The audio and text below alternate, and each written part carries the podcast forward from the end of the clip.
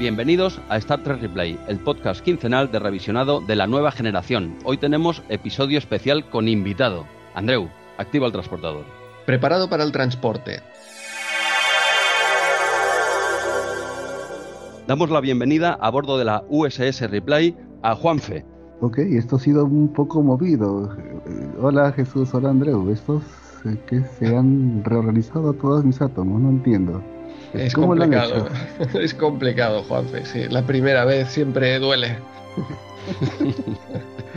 Bien, bien, pues vemos que ya se ha autopresentado, ¿eh? aficionado a Star Trek, todo un trekkie y, ojo, oyente de Star Trek Replay. O sea que, Juanfe, ahora nos explicas desde dónde nos hablas. Creo que no estás aquí al lado, ¿eh? de momento. Pero bueno, eh, lo principal, darte la bienvenida a Star Trek Replay. Así que un saludo desde, desde España, en este caso. Muchas gracias Jesús, muchas gracias Andreu. Linda nave, linda nave, muy ¿Te linda. gusta? ¿Te gusta? Sí, sí, sí, estaba muy bonita. Estaba todo, tu, camarote estaba ordenado, ¿eh? hemos dicho que te lo preparen todo bien, que esté tal como nos pediste, con todos los, los detalles, ¿eh? las, las pastitas que nos pediste, las bebidas, ¿está todo bien o qué?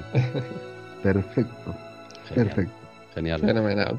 Sí, eh, estoy viniendo desde Perú, Lima. Ojo. ¿ya?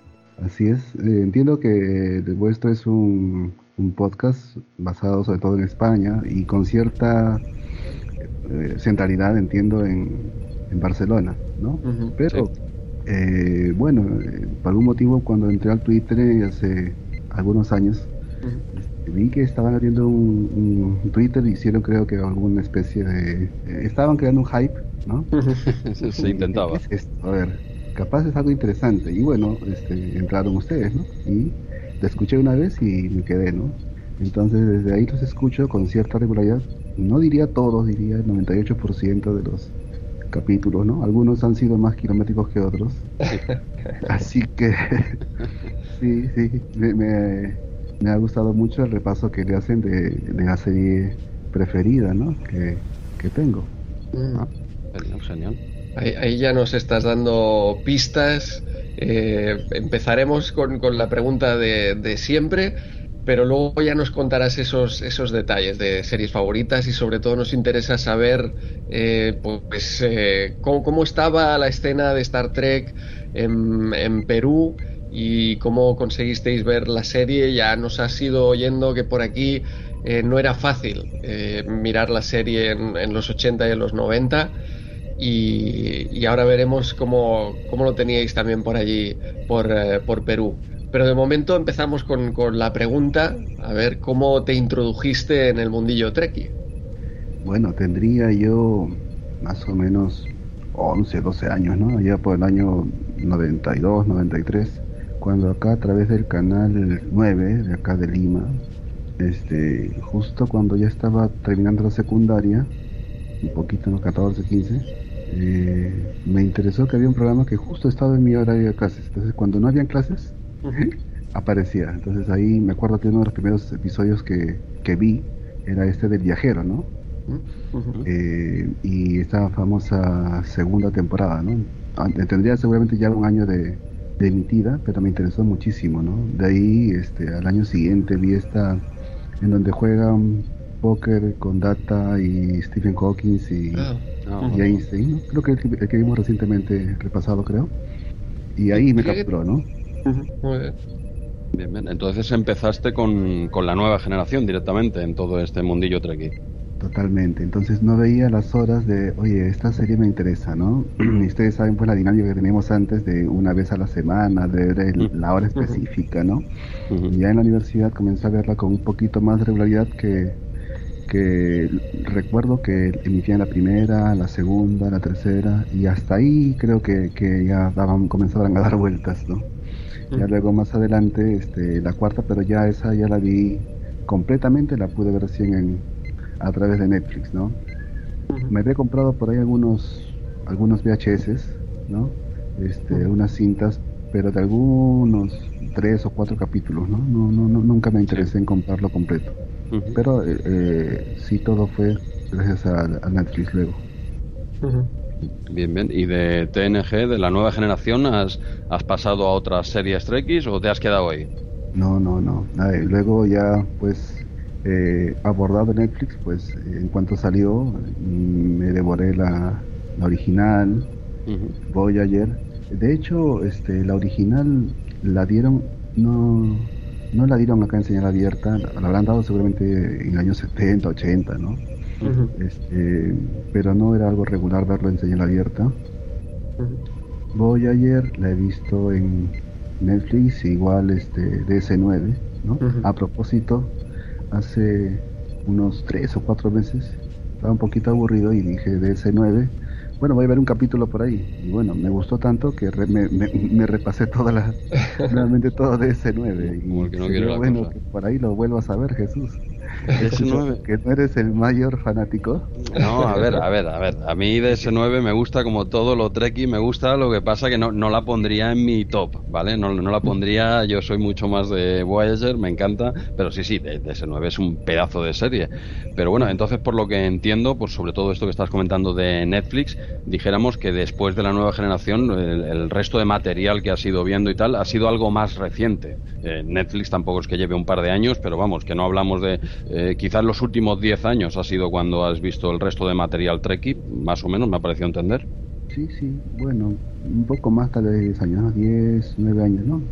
Casi apenas apareció en Netflix. Oye, acá está Star Trek, adelante. Adelante, ¿no? claro, una vez, claro, una vez llega Netflix o todas estas plataformas ya no lo ponen eh, mucho más, más fácil, o sea que, bueno, pero bueno, es igual, que da, igual cuando veas eh, Star Trek, siempre será bueno, incluso eh, DS9 también.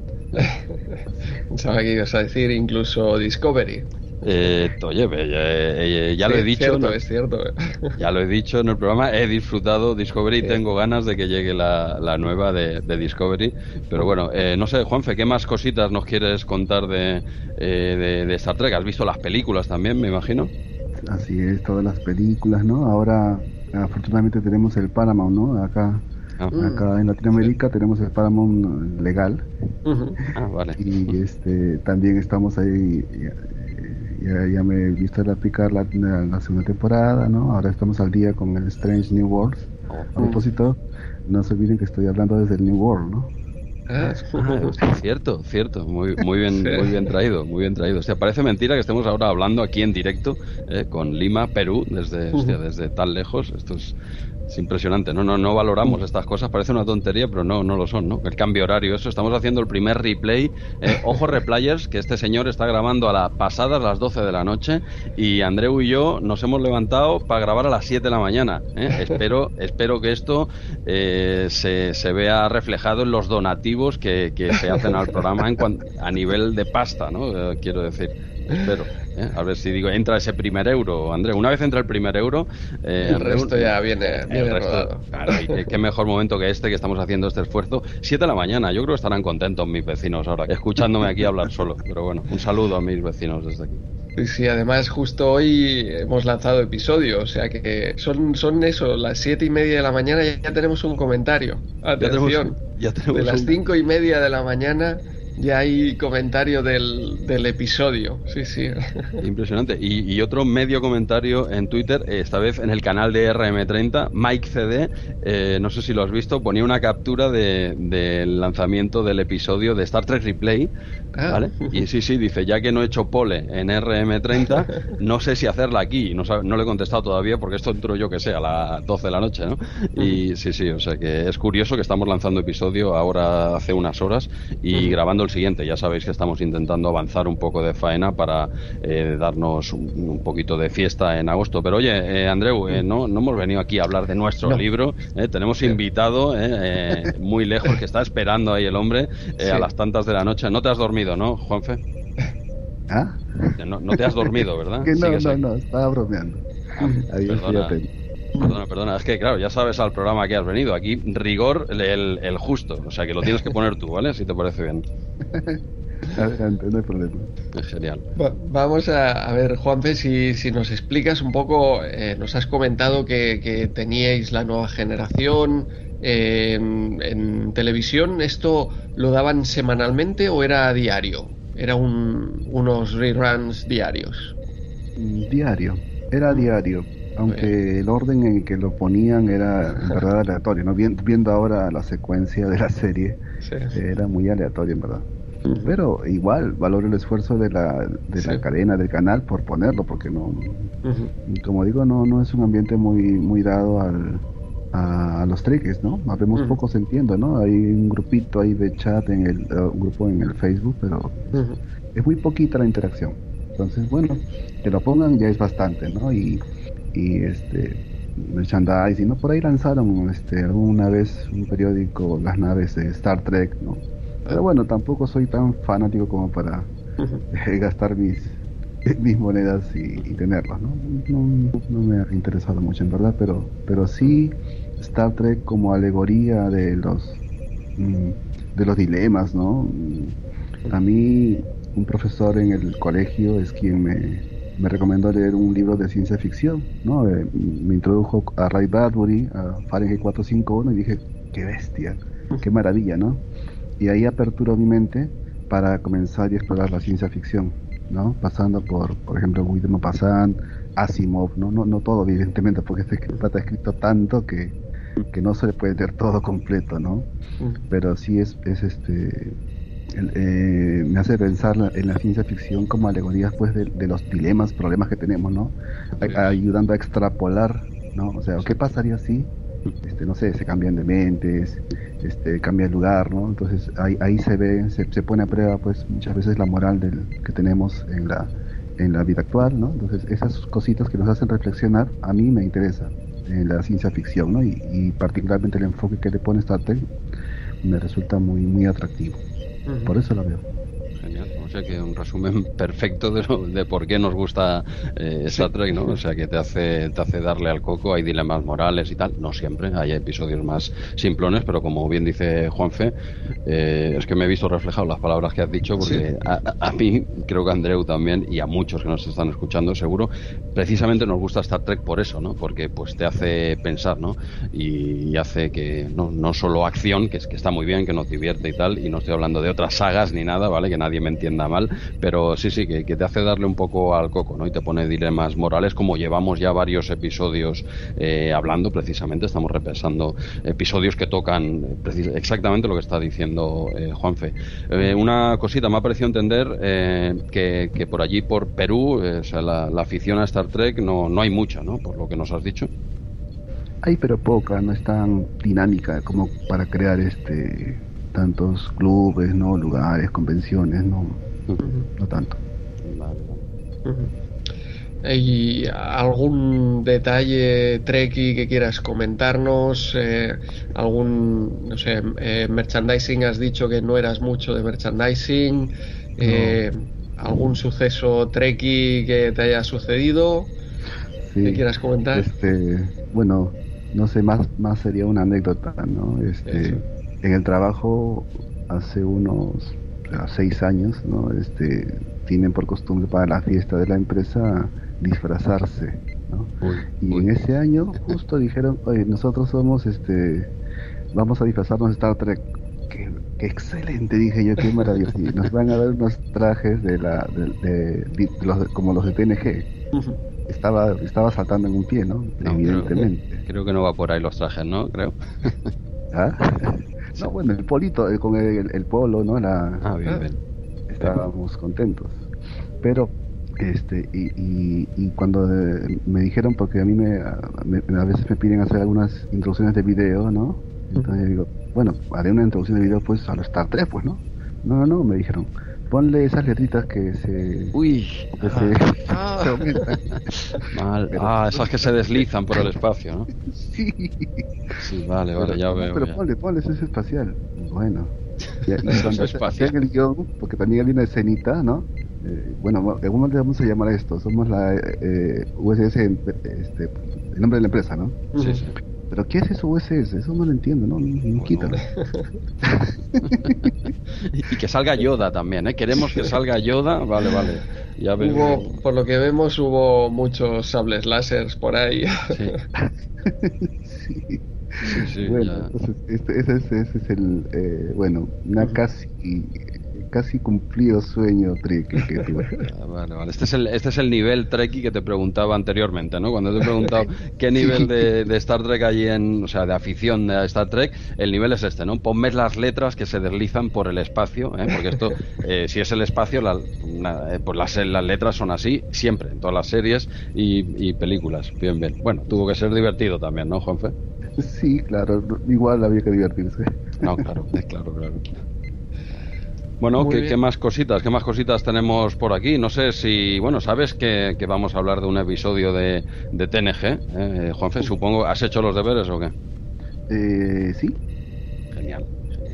Bueno, habrán, habrán cositas, luego te preguntaré también, evidentemente, por novedades, o sea, la afición ya te he preguntado por Star Trek, también te preguntaré luego por eh, Sly, ¿no? Como, eh, qué novedades o qué actos se celebran allí alrededor de Sylvester Stallone.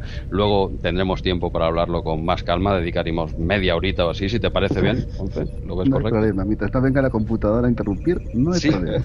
Ahora que lo has dicho, la computadora la tenemos, eh, no sé, en stand-by hace ya, pues no sé, uno o dos meses. Andreu, ¿qué ha pasado con la computadora? Está, ¿no? ¿no? sabemos si de vacaciones, está averiada, ah, habrá que averiguarlo habrá que ver. Y a ver si se, se, ha liado con la IA esta que ha sacado Google, ¿sabes? La, Lambda, creo que se llama. No sé si habéis eh, escuchado sobre esta IA de, Lambda. ¿Os suena? No. O sea, hay, hay tantas ya que... No, no, pero esta, esta es la, la, más top, ¿eh? Esta está muy heavy. ¿eh? Incluso vi una... Bueno, ha sido es la que ha pedido eh, ser también libre como data. ¿Y ha contratado algún abogado? No, no, no, no, por ahí, no, por ahí. De hecho, saltó la noticia hace poco porque uno de los eh, trabajadores de Google, ¿no? Ingenieros que está trabajando en, en esta IA, dijo que, que, ya es la primera vez que ha cobrado eh, conciencia una, una IA que, que, él está seguro de que, de que ha cobrado conciencia y tal y cual. No sé hasta qué punto será un ejercicio de, marketing ¿no? de Google, pero bueno, la, cuestión es que a este señor le han enviado para casa, no lo han echado, ¿eh? lo han enviado para casa con, con, sueldo y todo. Eso, ojalá me hagan eso en mi empresa. Castigado dos años sin venir, no sin cobrar, ¿eh? castigado dos años sin venir. Y, pero sí, sí, lo han enviado para casa y ha sido noticia por esto, ¿no? porque este ingeniero dice que, que ha tomado conciencia ¿no? esta máquina. evidentemente, este señor está totalmente equivocado en mi opinión, pero, pero tú ves, hay algún vídeo de YouTube en el que se ve eh, personas hablando con esta IA, incluso hay una cara eh, que, gesticula y tal, y alucinas. ¿eh? O sea, estamos llegando a un nivel que ya cuesta diferenciar si estás hablando con una máquina, con una persona y tal. O sea, está el lambda este de Google está muy lejos de los contestadores automáticos de, de, Telefónica, por decirte algo, ¿vale? Que, que los escuchas y ya te cuelgas el teléfono. Pero muy, muy, muy interesante esto del lambda. He estado escuchando en otros podcasts también eh, y está muy, muy interesante hostia, los avances que están habiendo en, en, IA. A raíz de esto me he visto un documental de, de ya me calenté y me vi un documental de, de, inteligencia artificial esta semana.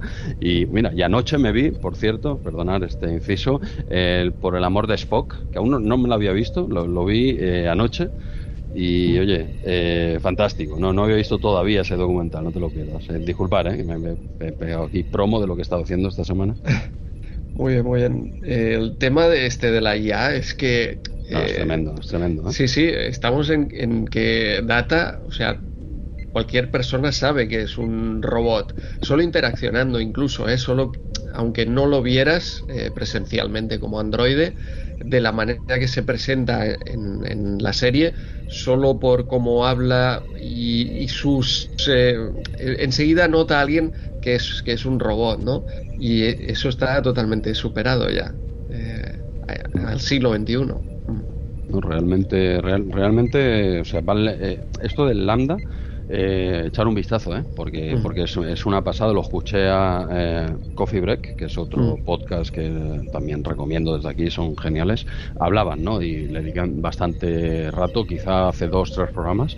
Eh, es muy, muy interesante. Ya te digo, a raíz de eso me bajé varios documentales de IA y todo. Y esto del Lambda en concreto es brutal, O sea, se ven varios vídeos en YouTube, sobre todo con las caras que pone y tal. Y tú quitas el vídeo y escuchas y, ya, yo creo que hemos llegado al punto de no distinguir casi si es una persona o no, y por las reacciones que tiene y todo. ¿eh? Y le explica, oye, cuéntame un cuento, ¿no? Y te, no sé, te, y, crea, ¿no? Cosas, crear entre comillas, a ver si me entiendes, ¿no? Y está muy, muy interesante. Hay otro también muy similar, creo que también de Google, no sé si es el DAL-I, de Dalí, que tú le dices, eh, no sé, dibújame, pues yo, yo qué sé, un, castor eh, viendo la televisión, ¿no? Y te crea un dibujo a raíz de lo que tú le pides, ¿no? Sí, sí. Y ese también está muy espectacular, te genera imágenes a raíz de, una orden que tú le das, ¿no? Imágenes inventadas, siempre entre comillas, por supuesto, pero que no las saca de un banco de datos de imágenes, ¿vale? O sino, las crea con lo que tú le has pedido, ¿no? Quiero, ponme a un replayer eh, eh, luchando, peleando a puñetazos contra Sly, por ejemplo, ¿no? A ver qué haría, qué haría aquí, ¿no? Pero bueno, esto me llama, me llama mucho la atención. Esto de la IA, como está avanzando, es espectacular. Sí, sí, sí. Además, Jesús, tú decías, bueno, crear entre comillas, crear entre comillas. Bueno. Yo esas comillas casi se las quitaría, porque realmente crean como, como nosotros. Al final, tú cuando te piden dibujame un castor eh, viendo la tele, eh, haces lo mismo, ¿no? Tirar de, imágenes en tu mente de, castores y de televisiones es eh, una manera muy similar, ¿eh? Ojito, que, estamos ahí en el siglo 24 casi ya. Eh, bueno, bueno, sí, sí, a ver, es que claro, esto es, es, muy complicado. No, no sé, si te ves el reportaje este, el Humans, y Humans, es de hace un par o dos, tres años, eh, súper interesante y asusta eh, también. Decir, a ver, estamos a las puertas de crear eh, algo que nos va a superar en todo. Dice, antes de seguir avanzando, quizás deberíamos plantearnos tener esto controlado, ¿vale? En el, o sea, que haya un botón. ¿Te acuerdas que también hubo una noticia reciente en el que decían que probablemente la mayoría de civilizaciones extraterrestres ya se habían autoaniquilado. Entonces, si juntas estas dos noticias, sí, sí, Lo, tienes hecho, ¿no? No, no, es que eh, ahí, ahí estamos, ¿eh? desde, desde hace, yo qué sé, más de 70 años, estamos en el borde, ¿no? Es ese el reloj del juicio final, ¿no? Que está en los últimos tres segundos prácticamente qué, negativos que os veo a, los dos, hombre. No, hombre, no. Simplemente se trata de, eh, no sé, tener un botón de apagado, ¿eh? como el que tiene data en la espalda, un botón así gordo de off, ¿eh? en caso de que se, pues yo qué sé, estás creando algo que te va a superar en todo, ¿vale? En todo. Eh, pues claro, como ese algo no lo tengas controlado, es como un coche, ¿no? Eso es muy potente, como si no tiene frenos, pues puede ser peligroso y no tiene por qué serlo, ¿no? Tiene que ser seguro. Y bueno, están ahora creando y tal, pero claro, ¿cómo controlas? Eh, se, están, se está intentando eh, empezar a legislar todo esto y tal, pero bueno, el reportaje lo explican perfectamente. Este Humans dice, sí, sí, tú legisla lo que quieras, pero hay investigadores que les da igual, o sea, van a seguir avanzando por su camino, aunque sea escondidas, ¿no? Entonces la IA va a seguir avanzando avanzando. Y, por un lado es, eh, es muy interesante y es, no sé, es una gran oportunidad. Y por otro lado, eh, cuidado, ¿eh? O sea, no quiero yo dar nombres de películas, ni Terminator 2, ni ninguna en concreto, pero, pero al loro, ¿eh? O sea, la que nos has liado, Hanfe, sacando aquí la computadora. ¿eh? pero ahí también hay un, hay un tema que algo similar pensaba yo cuando veía DS9 en el argumento, en la línea argumental de Odo, hay, hay una reflexión bastante válida que tiene que ver con la, la, CIA, ¿no? Porque le preguntan a Odo, pero ¿por qué te quieres parecer a los humanos, no? Tú eres un metamorfo. Este, tú puedes ser cualquier cosa, un árbol, un castor, lo que sea, ¿no? Si quieres tienes, no tienes ojos, o quieres tienes un ojo, o mires, no sé. ¿Por qué quieres ser humano, no? Y hay un desprecio que tiene esta raza, ¿no? Este, hacia los humanos, ¿no? O sea, por lo caótico, ¿no? Que ellos que vienen a traer orden, ¿no? Y entonces, por eso, ¿qué, qué, qué, bases axiológicas le puedes dar a esta inteligencia artificial? Ya sabemos las leyes de, de, Asimov, ¿no? Las, pero si no les das unos ejes, unos vértices axiológicos de valores, este, al final se desmadra, como, como, decimos, ¿no? Es, este, porque una perspectiva tal vez eh, imparcial de la humanidad, tal vez va a ser negativa, tal vez la valoración va a ser hay que eliminarlos, porque si me pides crear el orden y la perfección, mira, este, estos son el, problema, ¿no? Claro, si, quieres, si quieres que esto funcione en el planeta, la IA lo tiene fácil, ¿eh? es decir, pues si aquí lo que sobra son los humanos. Tú, tú quitas los humanos del planeta Tierra y esto es fantástico y funciona todo, ¿eh? hasta que venga un meteorito, aquí va todo de lujo, ¿no? Eh, claro, es, complicado, ¿no? Pero, pero no sé, están avanzando muchísimo y esto hay que tenerlo controlado, hay que tener un botón de off preparado por si acaso. Sí, sí, pero hasta que tomen conciencia y eliminen ellos mismos ese botón de off. Es que que esto es otra, o poner o ponernos unos límites, ¿no? Decir, a ver, no lleguemos hasta tal... Pero es que es lo que dicen, es que tienen totalmente razón. Decir, sí, tú pon los límites que te dé la gana, pero se van a saltar, se van a saltar, ¿vale? Entonces, claro, pues si tú pones a una ya a un robot a trabajar en una fábrica, pues no le des eh, conciencia, no le des sentimientos y tal, porque si no, no dejará de ser eh, un esclavo, ¿no? Claro, ahí, ahí necesitamos una única máquina que no sienta ni padezca, sino que trabaje y ya está. Pero claro, eh, hay diferentes niveles, ¿no? Pero bueno, que, que está muy, muy eh, muy interesante. O sea, la parte positiva también es muchísimo, ¿vale? O sea, te pueden liberar de muchísimas tareas y te puede, no sé, no, no tienen por qué ser todo malo, pero, pero siempre hay que pensar en, que se puede complicar y hay que tenerlo controlado. O sea, hay que avanzar con seguridad. Pero bueno, están ahí, están ahí. Yo, desde luego, escuchando a este Lambda, alucinas. Y más que una IA, ya eh, es, es un, como te diría yo, una eh, un reproductor de, conversaciones, dijéramos. No, no, es una IA en sí, este Lambda, es lo que reproduce son intentar eh, que no sepas si estás hablando con una persona o no, más que pensar, dijéramos. No, no, no, no es una IA en sí.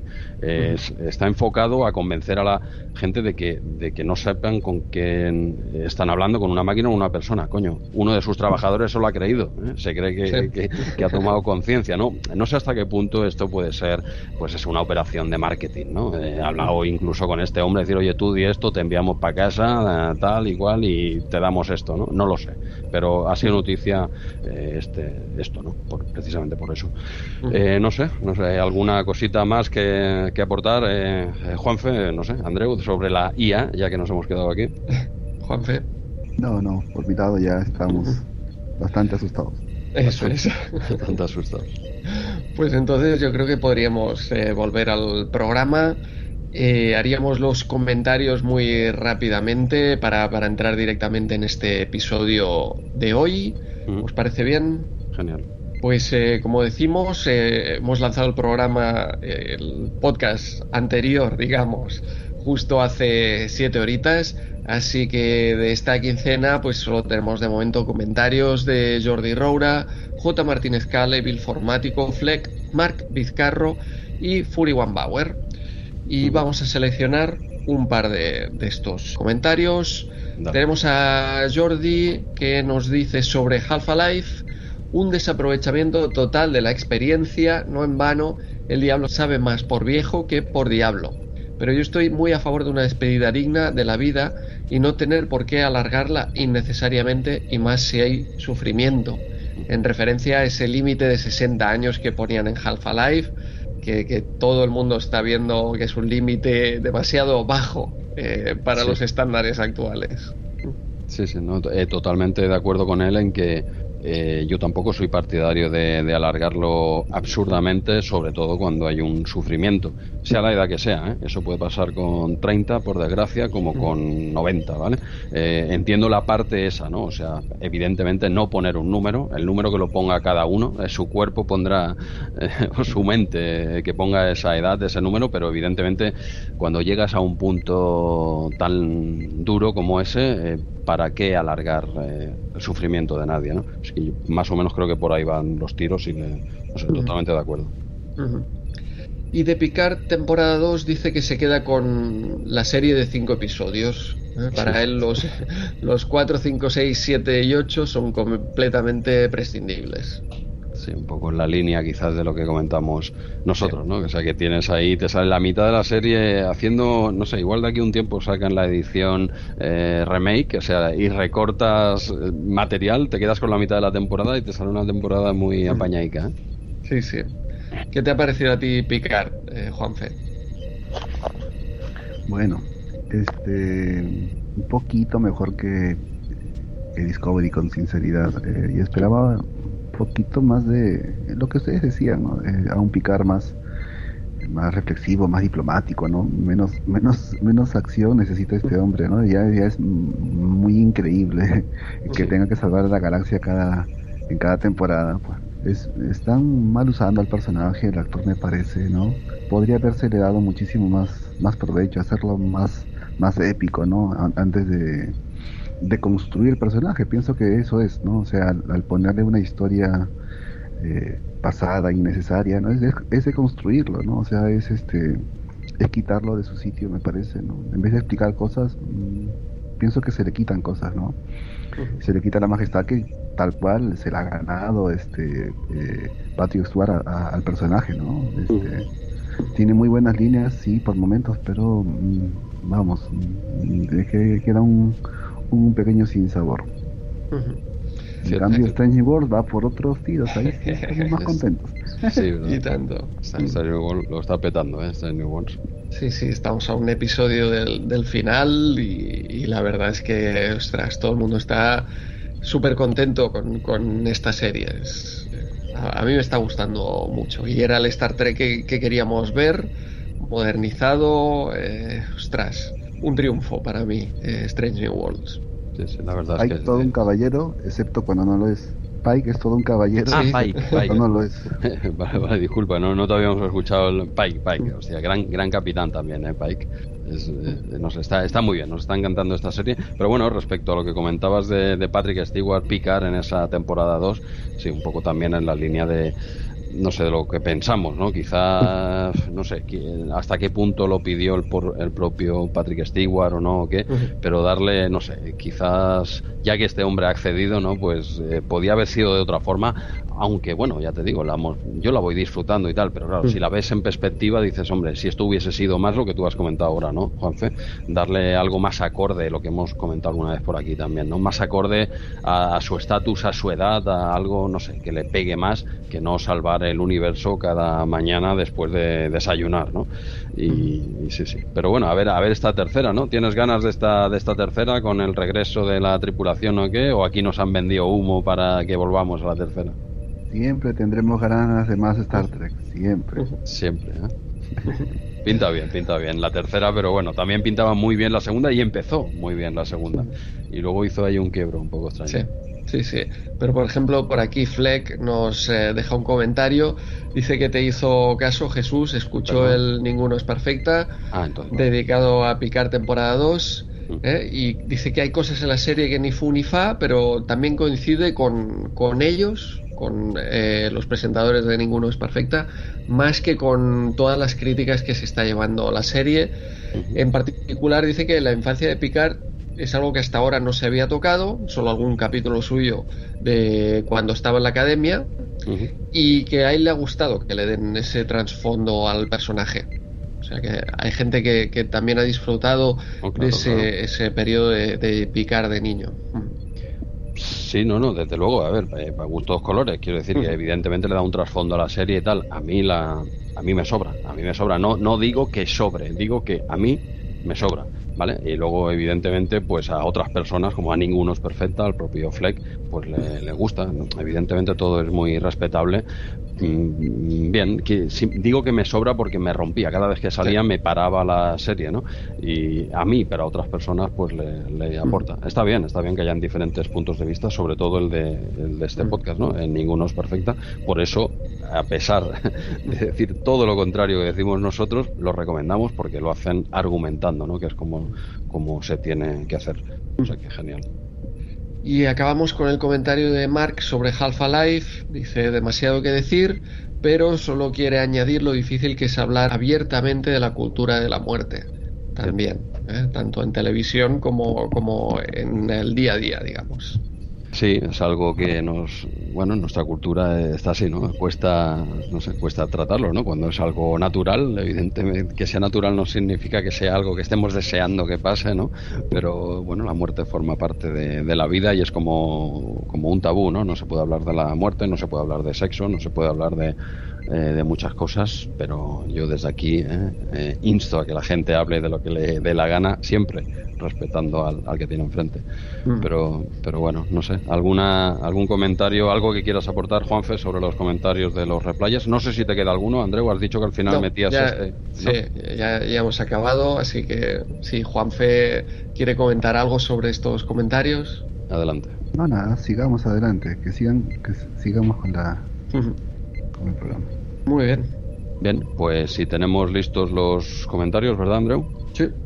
Bueno, pues entonces pasaríamos a comentar de Minds 8, titulado en España El ojo de la mente. Así que, Andreu, ¿nos presentas el episodio? Diario del Capitán. Fecha estelar 44885.5. La Forge se va de convención con sus amigos nerds al paraíso de Raisa. Vaya, eh, esto me resulta familiar. De camino le secuestran los romulanos para lavarle el cerebro y poder usarle como asesino, o hacerle consumir Coca-Cola con tan solo recibir la imagen adecuada en su visor. Vaya, esto último también me suena, ¿eh? Y todo en medio de una crisis Imperio Klingon Federación por unos rebeldes Klingon en la frontera. Pero nada es casualidad y todo está relacionado. Se comenta que la política Klingon, tras la trama Worf, está tan complicada como la de la Tierra en el siglo XXI. Klingons conspirando con Romulanos, forzando a humanos a matar a Klingons. yo ya me he perdido. Pero Picard, siempre atento, consigue evitar el asesinato a última hora. Aunque este triangular entre los Klingon, los Romulanos y la Federación acaba aquí en empate, todavía nos queda por disputar el torneo clausura. Estás muy futbolero esta quincena, sí, sí, sí, un poco esos símiles. bien, bien. Después del resumen, eh, Juanfe, ya sabes lo que toca, el comentario general sobre el episodio, qué nos ha parecido, nos ha gustado, etcétera. Y empezamos hoy por ti, a ver qué tal. Un episodio agradable, mm, no es brillante, pero sí es este bastante agradable, ¿no? Un misterio que no lo es porque desde el principio uno sabe qué es lo que ha ocurrido, ¿no? Tal vez en las actuales ediciones el misterio lo pondrían este oculto, ¿no? Tal vez pasarían cosas y no te enteras hasta el final, ¿no? Pero entiendo que se trata de mm, de, mostrar también este toda la tensión entre romulanos y, y Klingons, ¿no? Un episodio atractivo, eh, divertido, ¿no? Este, viendo esta faceta actoral de, de Burton, que también me parece este se ha explotado, pero pudo haberse explotado incluso un poco un poco mejor, ¿no? Lo he visto en otros momentos más más centrado a, la Forge, ¿no? En esta ocasión me falla un poquito, es el principal, pero como que actualmente me, falla un poquitín. Bien. Jesús, eh, pues, tu comentario. Bien, coincido bastante con, con Juanfe en, que, en el sentido de que no es un episodio brillante. Yo, venimos de episodios bastante más eh, eh, altos, dijéramos, de más nivel. Siempre hablo en mi opinión, por supuesto. Esta cuarta temporada tiene de todo. Sabemos que la mayoría, bueno, eh, estamos pasando por grandes episodios. Este es un buen episodio, sin ser eso, brillante. es, un, es un episodio más político que, que otra cosa. Luego comentaremos en qué película se basa claramente. Esto lo dijeron desde el propio eh, creo, el director, quiere decir que no, no se esconden ¿no? De, dónde viene este argumento. Y está bien, interesante la reflexión que, ha hecho Juanfe respecto a que hoy en día quizás eh, ese misterio te lo pondrían más avanzado. ¿no? Aquí sabes desde el inicio eh, parte de, la trama no, no, no tiene por qué ser malo, ni mucho menos. Aquí lo plantearon así y así está, ¿no? O sea, tú sabes que, que la Ford, pues, pues le han lavado el coco, dijéramos, luego lo explicaremos más técnicamente, y eso pues quizá le quita algo de, misterio, pero por otro lado, pues no sé, gana en otros eh, factores, ¿no? Diciendo a ver qué, qué, va a hacer o hasta dónde mm. será capaz de, llegar o hasta dónde le harán eh, llegar, o sea que es otro punto de vista, no, no tiene por qué ser malo ¿eh? que te descubran mm. esto al principio. un buen episodio, Levar Burton a mí, a mí sí, a mí me ha encantado en este episodio, ya queríamos otra vez protagonismo de, este hombre, que somos muy fans aquí en Star Trek Replay, y yo creo que aquí, no sé, es uno de sus mejores episodios, o al menos, al menos es protagonista, que ya está bien, ¿eh? que estamos viendo los últimos episodios que están repartiendo el protagonismo entre eh, actores, eh, pues ¿eh? que no sean eh, Picard y Data, que salimos un poco de ellos dos, que nos encantan, pero hay más gente, ¿no? Por eso esto es una serie coral y mucha política. No soy muy fan de la política, pero bueno, aquí está, aquí está bien, ¿no? Porque lo, enlazan con la trama de Worf, lo, lo lo preparan ¿eh? para que en ese despedida de eh, torneo clausura que has dicho, ¿no, Andreu? Que vamos a tener en breve. Eh, tenemos una aparición aquí que no es aparición, lo dejan así entrevelado para el final de esta temporada, o sea que ya nos van preparando, nos van calentando, nos han dicho que salgamos a la banda a estirar porque, porque nos espera un torneo final bastante, bastante guapo. buen episodio sin ser brillante, lo dicho. ¿Y tú, tú qué tal, Andreu? ¿Te ha gustado? Bueno, más o menos eh, en vuestra línea, ¿eh? no, no, es de los mejores episodios, venimos de, muy buenos episodios, pero, pero cumple perfectamente, no, no es un episodio malo. Lo único que yo creo que seguro, seguro que la primera vez que vi este episodio me gustó más, porque yo era muy fan de, la Force, sigo siendo fan de, de, la Force y es lo que me gusta de este episodio, que te dan eh, eso, te dan, te dan la Forge, ¿no? Es, está muy centrado en él y es lo que me gusta quizá más del, del episodio. Eh, como decís, el, misterio deja de ser misterio, se convierte en será capaz, eh, lo matará, no lo matará. ahí, ahí también hay esa, esa tensión, ¿no?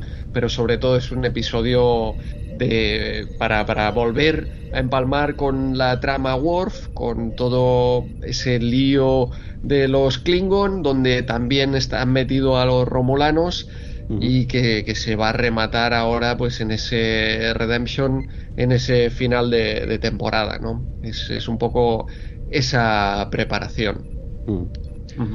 Eh, exacto, exacto. Pues no sé si más o menos los tres hemos dicho nuestra opinión, que va bastante en, la línea, ¿no? Buen, episodio, sin ser de los mejores, pero bueno, un buen episodio en la temporada 4 es mucho, ¿eh? O sea, aquí el, listón de la 4 está arriba, ¿vale? Esto te lo meten en la primera, segunda temporada y estamos hablando de, un pedazo de episodio. pero, pero sí, sí, que un buen episodio en la 4 es nivel, ¿eh? O sea, coincidimos en que es pues nos ha gustado, pero quizá no, no es uno de esos que pasarán, no, lo pondríamos en el top, ¿no? Quizás. Pero, pero bueno, no sé si os parece bien, le doy ya al teaser cómo entra este episodio y empezamos ya a comentar eh, eh, sobre la marcha. Eh, Juanfe, decías que sí te habías visto este episodio, entonces, eh, vas preparado. Sí, sí, sí, he visto el episodio, estoy, estoy al tanto, ¿no? Este, mm, de hecho, no sé si es el momento, pero Vale, eh, cada, cada cuánto secuestran e intercambian a, oficiales de la flota, ¿no? me parece que cada rato, me recuerdo que a Picard lo cambiaron, ¿no? Sí. que lo hablaremos más ratito según vamos avanzando en la trama deberíamos mejorar un poquito la, seguridad, ¿no? Quizá de, sí. pues a veces la seguridad falla. Pobre Worf, cada vez que intenta, ya lo veremos en este episodio también, pobre hombre, cada vez que intenta hacer su trabajo, eh, no, no, no sé cómo lo han echado a este tío, ¿vale? es, muy bueno, pero cuando la intenta no acaba de de sacarlo adelante. Pero bueno. Eh... Que vigile que, tiene a Tasha o casi Tasha por ahí en las sombras. exacto, que hay currículums en la mesa de, de Jean-Luc. el pobre hombre, hostia, siempre que pelea pierde. Cuando intenta hacer algo no, no lo consigue. Mira que somos fans de, de Worf aquí, ¿eh? Pero bueno, seguimos, seguimos confiando en él. Le doy, le doy al teaser, que este es, es un teaser muy, muy cortito, ¿eh? en el que se ve a, a la Force en esa lanzadera, ¿no? Camino a, pues eso, a un no sé a un, curso además creo ojo que de inteligencia artificial si no si no me si no me equivoco fíjate lo que son las casualidades como la Force está en todo este tío y, han metido en el argumento la IA porque sabían que en Star Trek Replay íbamos a tocar IA que yo iba a ver un documental siempre siempre eh, por nosotros, ¿no? Por nuestros caprichos, pues nada, pues este señor se va a un simposio de estos de IA. Imagínate en esa época, en esa, en esos años, cómo estaría la IA de, avanzada, ¿no? Pero bueno, eh, va, tirando, va a Raisa, por cierto. ¿eh? El capitán le ha pedido que aparte del, cursillo, del simposio este y tal, que, se lo pase bien. Y me hace gracia lo que dice la Ford, ¿no? Dice, pienso hacerle caso. Siempre, la Ford siempre hace caso al capitán, pero en este caso, pues no sé, con más, con más motivo, por supuesto, ¿no? Y nada, todo va fantástico, tiene tres horas de, viaje hasta que se encuentran los romulanos ahí de, golpe, delante suyo, y, lo, lo, abducen, lo, secuestran directamente, se los encuentra delante y no puede hacer nada. Va con una lanzadera, intenta dar aviso y tal, y ya está. El teaser es esto: ¿eh? que el tío está, pues eso, pasando el rato en la lanzadera, haciendo, jugando un juego de preguntas y respuestas con la computadora y tal. Y lo secuestran y no sabemos eh, qué le ha pasado, ¿no? Este es el teaser cortito que nos presenta este episodio. Ahí tengo un reclamo. Sí, dale. Tengo un porque la Force le dice a la computadora que ponga un ritmo latino. A latino. Y le pone. Sí, le pone y le pone música, guitarra española, puede ser. Eh, claro, le pone un ritmo latino y dice, no, no, eso no, quiero guitarra española.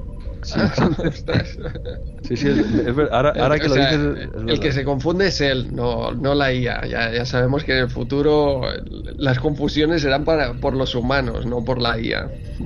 Entonces yo me preguntaba, pero es que acá eh, para nosotros latino es Latinoamérica. Sí, sí, aquí, también. aquí, también. aquí también. A, menos que en otros lares, pues para ellos latino, pues dicen algo latino y le ponen a hablar eh, con el dejo español y le ponen el sombrero mexicano, ¿no?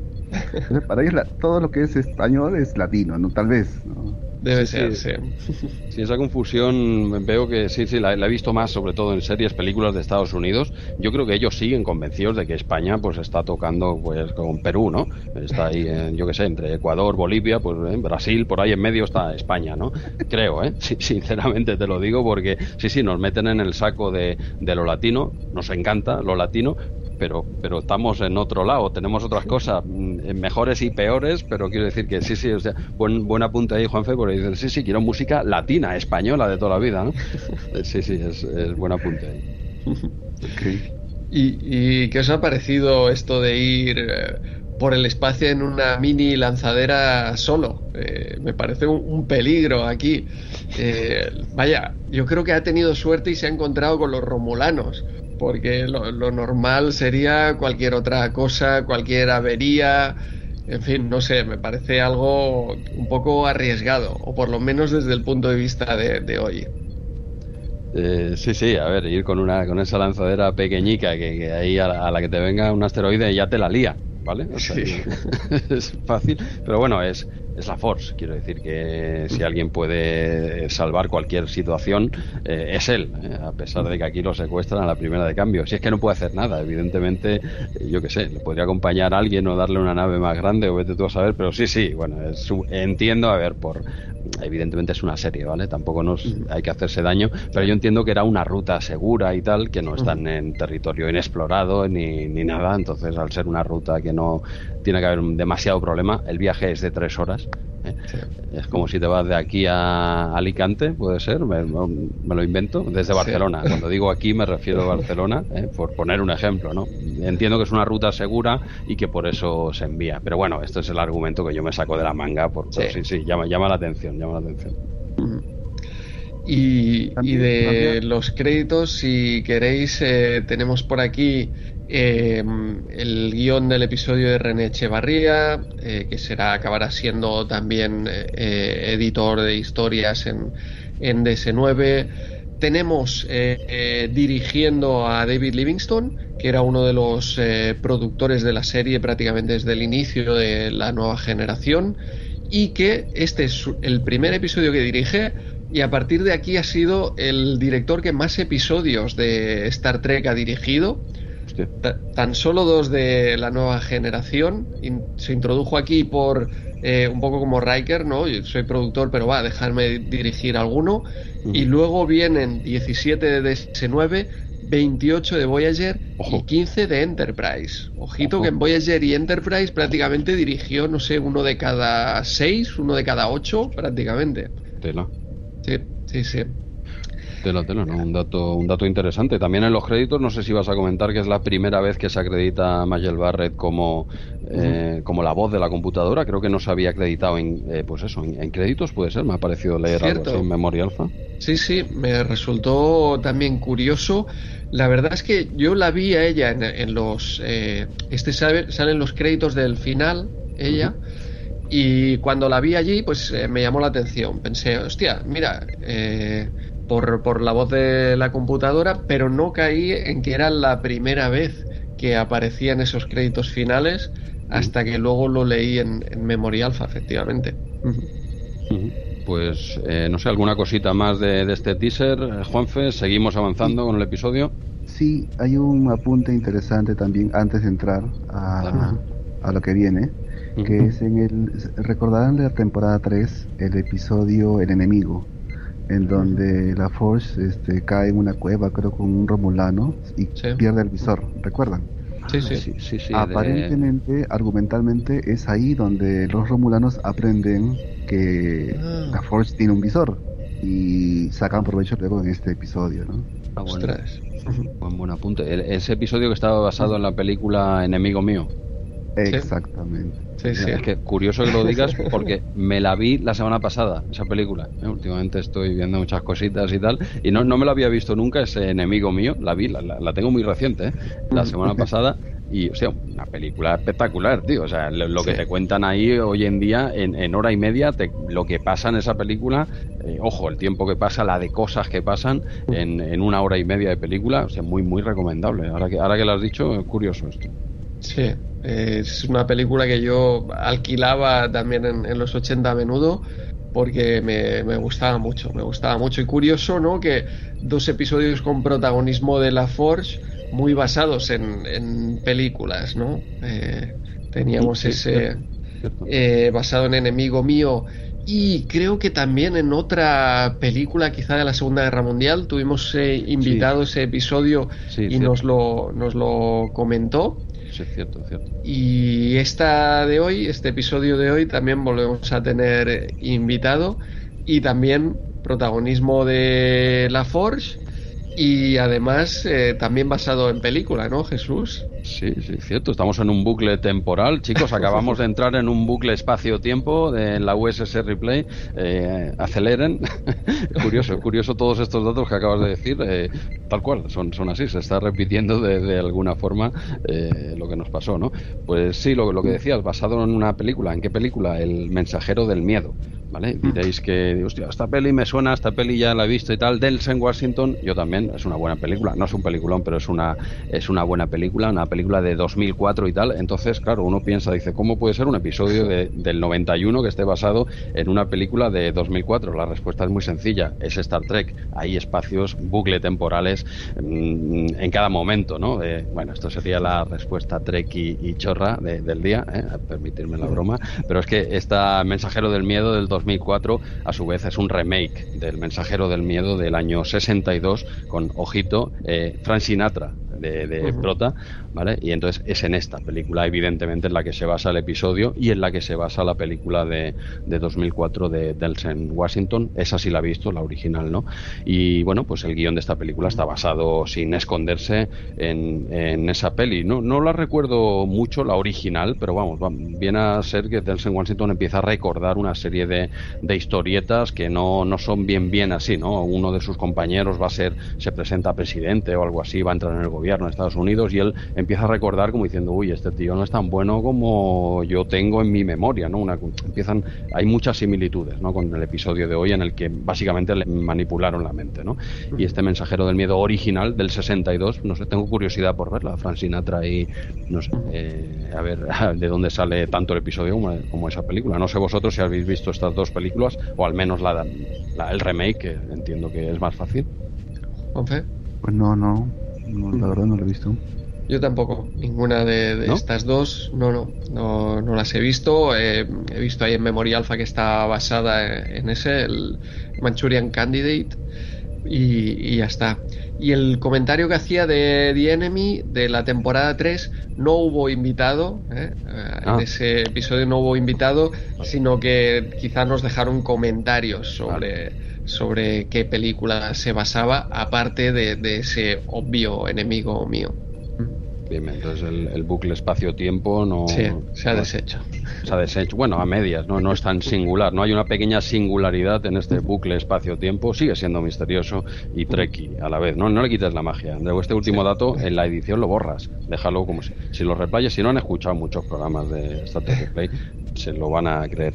Pues nada, oye, eh, Mensajero del Miedo. Está basada totalmente eh, en esa película y vamos, dicho por el director y tal, igual que la otra de, Enemigo Mío. Simplemente eso. Sí, sí, decía que antes de, entrar ya en el primer acto, también por acabar con los eh, créditos, tenemos a John Fleck actuando, es el romulano este que le lava el cerebro a, la Forge y que después en Enterprise será Silic, eh, aquel, eh, ¿cómo, se llamaban? Sullivan, que salía en varios episodios de Enterprise y es un mm. actor que también ha hecho pues varios papeles como, como diferentes alienígenas en, en Star Trek y que lo podemos escuchar en el podcast Shuttlepod eh, Podcast con eh, Dominic Keating y Connor Trinier de, de, Star Trek Enterprise. Eh, lo tienen de invitado una vez, ostras, explica su vida muy, muy curioso. Un actor que se ve que en los, diría que eh, finales de o mediados de los 80 eh, fue bastante conocido porque hacía una obra de teatro donde aparecían eh, bueno hacían la obra de teatro desnudos o hacían unos striptease incluso en directo ahí pues meaban y hacían toda una performance corporal que, bueno fue bastante polémica.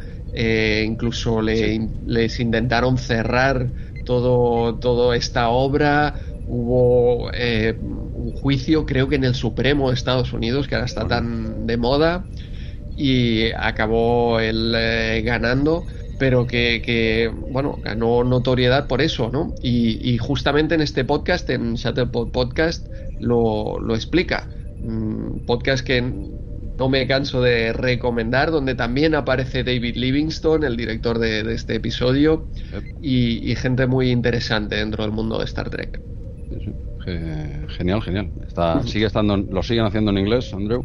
Sí, sí, sí a ver si. hostia, ahora que, ahora que hablamos esto, bueno, he dicho esto de inglés, es que he descubierto una cosa que, oye, a los replayers que, me escuchen y no controlen eh, mucho el inglés, eh, he descubierto una cosita súper interesante que, es una tontería, yo la he descubierto ahora, y es que eh, con el reproductor que estoy utilizando, te coge los subtítulos, si están en inglés, te los traduce al vuelo o sea, te coge el, subtítulo, no hace falta. Es que no los encuentro subtitulados en español. Es igual, el de inglés, que casi siempre está, te lo traduce y ojo, y aquí viene lo bueno, te lo lee también. sí, te lo lee, que dices, esto es una Es que el otro día me puse, digo, esto, y creo que era a raíz del documental este de Humans, ¿no? Digo, uff, esto va a ser un poco, no, no hay la posibilidad, y me puse un poco a investigar, y sí, sí, te coge el subtítulo, o sea, yo solo lo encontré en inglés, y el programa te lo traduce al castellano, y además te lo lee. Tú bajas un poquito la voz del audio original, y te lo lee una máquina, te lo lee muy bien, ¿eh? Tú seleccionas la voz que quieras, eh, la velocidad, de algunos cuesta más, otros, mira, el reportaje que vi ayer del documental de, de Spock, también lo vi de esta manera, y, te lo va leyendo el texto. Y oye, es un, es un invento, es una comodidad, no sé, a mí me, para documentales y cosas así, eh, funciona, para una película, una serie, eh, no. Porque claro, cuando habla un personaje, habla el otro, queda muy artificial, mejor leerlo, por supuesto. Pero para un documental que va narrando de fondo, eh, es genial esto de que te lo vaya leyendo y no sé, desde aquí lanzo el, por cierto, el reproductor es Podplayer, reproductor que utilizó hace unos años y va, estupendo, ¿no? Y te hace esta tontería, ¿no? Eh, no sé, quizá le sea práctico, útil a alguien. Sí, sí. Y de aquí dos días Jesús te hablará con la voz del propio actor, ¿eh? Pues, que, no me extrañaría que realmente ya se pudiera hacer, pero aquí habrá problemas, entiendo, entonces de... Derechos. De, Exacto, derechos de imagen, en este caso de derechos de, de la voz, pero estas cosas las tenemos aquí ya eh, presentes.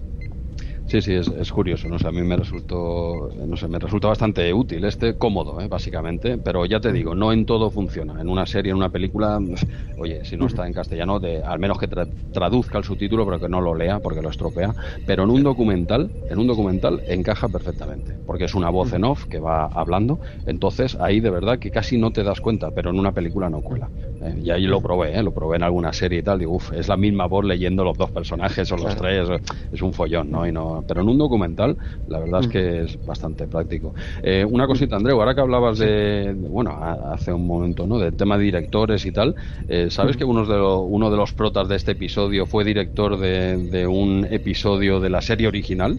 Ostras, eso lo desconocía. Eh, sale, sale en Memoria Alpha, lo leí por, por encima pero no, no me paré. Pensé que era que salía como, como actor en, en, la serie original, pero me dices que fue director. Director, director de, del 1-7 de la primera temporada, séptimo episodio, Charlie X, eh, está dirigido por el que aquí hace de... Bueno, el, sí, el, el, Klingon. El embajador, dijéramos. Sí, sí, el Klingon embajador, que ya es un señor de una cierta edad y tal, que es Lawrence eh, Dobkin pues fue director del episodio 1-7 de la serie original, ¿no? A mí ese dato me, me, rompió, ¿no? No es que saliese en la serie original, no, no, que fue director. Y aquí sale de actor.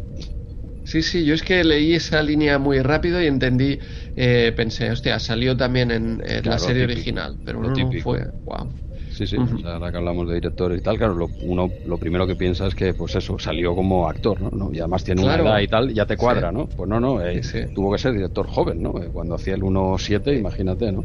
Claro, es lo que, lo que me llama mucho la atención, que parece que al revés, ¿no? Sí que sea posible que fuera actor en la serie original y aquí director, pero ostras, al revés es muy, muy curioso. Mm. Sí, sí, del año 66 ese episodio y este señor es de nacido en el 19. 1919, o sea que claro, haz, haz, números, haz números, replayes, hacer cuentas por ahí. Nada, esta, esta curiosidad. Pero bueno, yo seguiría avanzando con el episodio y, no aburramos más a Juanfe, el invitado, que, le, ¿eh? está en su casa hoy. Sí. Vamos eh, muy rápidamente a este primer acto que además comienza con Kel, eh, este embajador Klingon que llega a la Enterprise para investigar pues qué está sucediendo en esta colonia Klingon que aparentemente quiere independizarse de los Klingons. Aquí puede haber eh, problemas con, con la Federación porque creen que la Federación puede estar ayudando a estos Klingons para no tener a Klingons ahí cerca de la frontera bueno, todo, todo un lío político que comentabas, Jesús.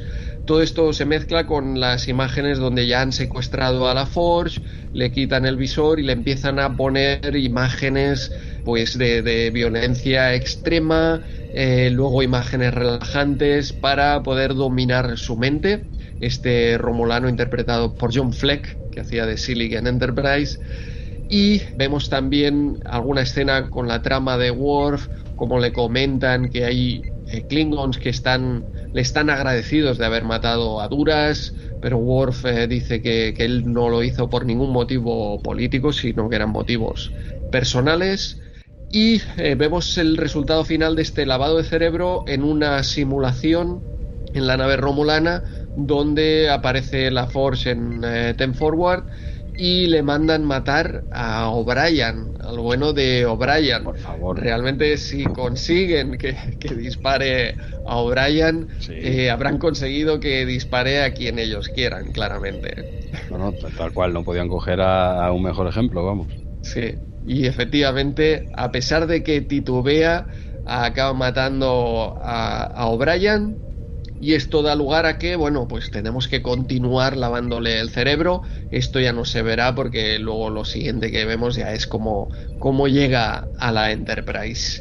Eh, de todo este primer acto, Juanfe, ¿algún eh, comentario por aquí? Sí, este. Mm, ahí es donde no me gusta mucho que siento que no hay mucha resistencia de la Force, ¿no? Es como que los compadría, como que, como que los trata muy amablemente, ¿no? Este, cuando en otros casos este, raptan, secuestran a alguno de los ponte cuando Nog es atrapado por los Hadar, ¿no? Lo único que dice él es este es mi rango, este es mi número y punto, no les dice más, ¿no? cambio él comienza a hablar con, con los romulanos, es lo que ahí no me, no me cuadra mucho. Luego, este... Es muy propio, perdona, de, la Forge, quizá, ¿no? Es, es, es tan bueno, vimos en ese The Enemy, que, bueno, él no considera enemigo a nadie, ¿no? Parece como es algo típico de, del personaje. Aunque como, como dices, cualquier, no sé, eh, cualquier integrante de la flota estelar debería estar entrenado para que te capture el enemigo y como tú bien dices, pues eh, no interactuar y no decir nada. Otro, otro, otro detalle es, este, no deja de ser muy semejante esta técnica que usan con la Forge a esto que hacen la naranja mecánica. Es cierto, eso es lo que me recordó más. Totalmente. Le obligan, le obligan a ver escenas que él no quiere ver, aunque sean buenas o sean malas, ¿no? Para condicionarlo psicológicamente, ¿no? Entonces está clara ahí la, entiende la, la, referencia, ¿no? Para obligarle a un, a un, comportamiento determinado, ¿no? La famosa técnica Ludovico, según recuerdo. Y otro tercer punto es, este, ponen a un LaForge este, falso, ¿no?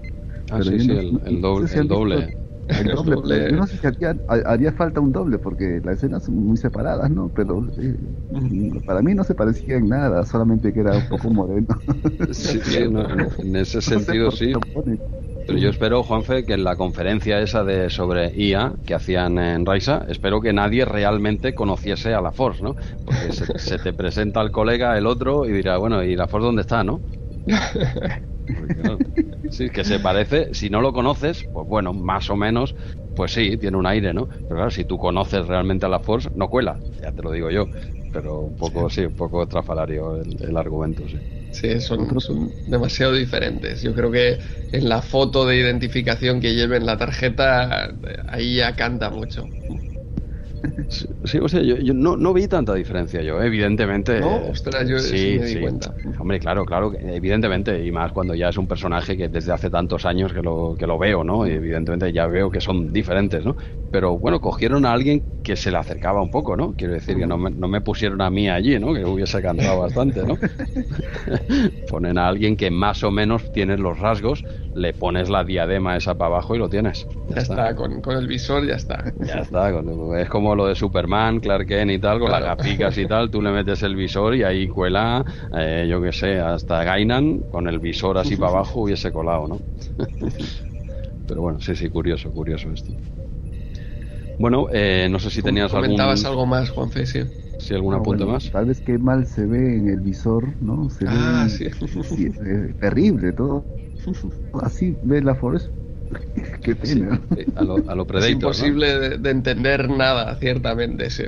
Sí, sí, se ve, se ve un poco, pero mm, a lo largo del episodio no me queda claro si esa es la visión que realmente tiene la Force o esa es la imagen que reciben los romulanos. ¿Sabes? No, no me acaba de quedar claro si es una cosa u otra, porque alguna vez hemos tenido la visión de, del visor, precisamente de la Force, y no, no es esta, ¿no? Yo, yo creo que esa imagen así como verde y tal, a lo Predator totalmente, yo creo me da a entender que es la imagen que reciben los romulanos, igual que me parece que es en Generations, cuando vuelve a pasar algo muy similar con el visor de la Force y, que lo primero que ven es, eh, a la doctora, ¿no? A, a Beverly y que dicen, no, qué, qué, horrible, qué fea es, ¿no? Las hermanas aquellas Klingon, no sé si lo recordáis. Sí, sí, Las hermanas duras. Las hermanas duras, exacto. Y digo, oh, qué, qué, fea y tal. Por, por cierto, aún me duele esa frase haberlo escuchado en la franquicia. Eso sí es ciencia ficción, por favor. Y, y, ahí sí que se veía algo mejor, ¿no? No, no, no sé, pero eh, ahí sí que era claramente la imagen que recibían eh, las hermanas duras, ¿no? En este caso. Ahí es eso pero, pero yo creo que aquí es lo que ve lo que ve él. Sí, sí. Sí, sí, ya, ya, ya puede ser. me quedaba esa duda. Son tres, cuatro tonos de, de color que, que, realmente es imposible muchas veces distinguir eh, caras, distinguir personas. ¿sí? Sí, sí, es como si la Force fuese una Game Boy, dijéramos, ¿no? Prácticamente, sí. tiene la visión de una Game Boy clásica, así con esos tonos verdes y tal. Aquí somos muy fans de la Game Boy, o sea que la Force eres un tío afortunado en el fondo. Bueno, pues no sé si queréis que pase al. Eh, este sería ya el. ¿Perdón? antes de entrar en el segundo acto, un par de, detalles. Eh, aparte del color este, el, la lanzadera donde va la Forge, es la Onizuka y viene en, honor a Ellison Onizuka, uno de los astronautas de, la tragedia del Challenger. Ah, cierto, lo, leí, lo leí. Sí, sí. Y ya está. Eh, podemos pasar cuando queráis a este segundo acto. Un detalle bonito, el, del nombre aquel. Eh, bien, pues nada, pasamos al segundo acto que, que ya tenemos de vuelta a la Force eh, lo tenemos de vuelta a la nave, ¿no? Vemos que también eh, ya ha hecho eh, aparición el, ese embajador, ¿no? Kel, que luego veremos que el episodio pega un giro muy interesante con, con este personaje, con, con Kel, la verdad que no, no se veía venir demasiado, yo al menos no lo vi venir demasiado. Este es un episodio que no recordaba mucho. Y bueno, tenemos a la Force de regreso a la Enterprise y tenemos a la consejera haciendo de, de no sé, de paparazzi, no de consejera, ¿no? Porque le va preguntando una serie de datos. Y cómo te ha ido, pues he ido aquí, he ido allí, ya, ya, pero cómo te ha ido, pues bueno, eh, me da una vuelta y tal, cómo te ha ido, bueno, que quieres saber si yo he estado eh, a lo mío o no, ¿no? La consejera ahí sacando datos hasta que al final sí que le saca un nombre de una chica, que es lo que ella pretendía desde el minuto uno, muy poco profesional por parte de la consejera, pero es algo que yo también hubiese hecho con un compañero o una compañera que venga de Raisa. Me da igual cómo ha ido tu congreso, no le interesa a nadie. Eh, tú dime si, bueno, si te ha ido bien, ¿eh? si has hecho un Riker, dijéramos, ¿no? que se, dice mucho en la federación. ¿no? Pues bien, eh, y lo curioso es que aquí la Force le da datos, le da muchos datos. ¿no? Él dice eso, está actuando o qué pasa aquí, ¿no? Que tú, eh, la FOS, todo eso, no sé si lo has acabado de hacer o no, ¿no? Pero le da muchos datos, o sea, en ningún momento la consejera duda de que haya estado allí, no hay ninguna duda, ¿no? Aunque el espectador sí que sabe que ahí patina algo, ¿no? Es lo que decía Juanfe al principio, ¿no? Ese, ese misterio y tal, mm, tú ya sabes que ahí eso no es verdad, ¿no? Pero claro, la, consejera no, ¿no? Eh, pues nada, tenemos también, eh, pues eso, esas negociaciones en las que el embajador le lleva con, con el alto cargo, bueno, con un cargo eh, Klingon que les acusa a la federación de ayudar eh, a, esa facción eh, que se quiere independizar de, mm, del imperio Klingon y tal, dice vosotros les estáis ayudando, o vosotros les facilitáis información o armas o lo que sea, estáis colaborando con ellos, ¿no? Y Picard dice que, que no, incluso se encaran un poco y tal, y Picard hace de ese, ese, lado Klingon que tiene, ¿no? Y se encara con el otro y tal, y esto un Klingon, si tú un Klingon le, le escupes y le faltas el respeto, eh, pues vamos, eres su colega para toda la vida. Eso es lo que, eso es lo que ellos quieren, ¿no? Y Picard entiende muy bien de esto y Riker también entiende bastante, ¿no? Y vemos esa, pues esa acusación, ¿no? Y veremos el episodio que va a girar un, bueno, bastante en torno a ese giro político, ¿no? Y este acto, este segundo acto acabaría con la Force en Ten Forward donde vemos que está O'Brien. Entonces ya el espectador dice, este episodio va a ser corto, porque veo que en el minuto 15 o 20 lo, ya lo finquitan, porque se va a cargar a la Fox, ¿no? Como hizo en ese, esa simulación. Pero no, aquí es como si estuviesen entrenando, ¿no? Los romulanos para ver si están realmente controlando a la Force o no y, lo que hace es vertirle, tirarle un vaso de, un refresco, una bebida por, por la espalda eh, a O'Brien que, que, dice, ah, no pasa nada de nada, pero me hace gracia una frase que dice, ay, disculpe, dice, no, no se preocupe, no pasa nada y tal, pero estaba muy frío, ¿vale? Ese, ese comentario de que estaba muy frío me, me hace gracia, ¿no? Como eh, se le ve la cara a O'Brien que no le hace ninguna gracia, pero es O'Brien ¿eh? y está tratando con la Force, o sea, son los dos seres más cándidos de la galaxia eh, en una discusión. Estos dos no pueden discutir, O'Brien y la Force no discutirían jamás en la vida, ¿no? Pero, pero sí que eh, se ve que O'Brien no le hace gracia que le haya tirado el vaso encima y dice que estaba muy frío y tal. Y creo que la Force hace una cara así como él mismo dice, ¿por qué he hecho esto? ¿no? Él, se queda como sorprendido, ¿no? Yo entiendo que son pruebas de los romulanos ahí a ver hasta qué punto controlan a este, a este señor. Pues nada, hasta aquí el segundo acto, no sé, Juanfe, ¿qué quieres comentar sobre este acto en concreto? Volviendo de Raiza, ¿no? Me recuerda cuando a estos recuerdos inyectados, ¿no? Me hace memoria al, secuestro que tuvo Brian, ¿no? En DLC9, que lo tengo fresquito. Mm. este, ¿Se acuerdan cuando O'Brien es secuestrado por Oscar? Creo que por Oscar no me acuerdo por qué ah, raza. vale, vale, este, vale. Y le inyectan como un, como que está en un penal, ¿no? Cumpliendo una sentencia y para todo el mundo pasó como 15 minutos y él se volvía anciano ahí con un colega ah, en la prisión. Vale, vale, vale. O sea, hace tiempo ya de eso. Eso lo tengo, lo tengo muy borrado, ¿eh? O sea, que sería un poco eh, como en las medidas de tiempo como en la de eh, la luz interior, ¿no? Que para el protagonista pasa una vida casi, para el resto un cuarto de hora, ¿no? Como el que Así es. Por una infracción que tuvo Brian, ¿no? Este, le inyectaron eso y, y esa, esa, es la condena, ¿no? No sé cuántos años, creo que 50, 60 años, ah, este, con esa condena, ¿no? Y le inyectan y, y él permanece con esos recuerdos, ¿no? Entonces, ahí cuando llega eh, la Force todo, todo contento, ¿no? Pues ahí pareciera pues que esos han sido los recuerdos inyectados, ¿no? Que luego salen a la luz en la, en la escena final. Exacto. Luego, yo creo que acá lo que decía esto de el, ver a la Force, las expresiones, pues pierde por el, por el visor, pues, ¿no? Que bastante difícil es a él mostrar este la sorpresa, el estupor, ¿no? O, la extrañeza, ¿no? Un tremendo aparatajo en, la, en los ojos. cierto, cierto. Pero bueno, hace lo que puede. No sé, eh, algún, si no tienes ningún otro comentario, eh, Juanfe, Andreu, ¿qué tienes por ahí?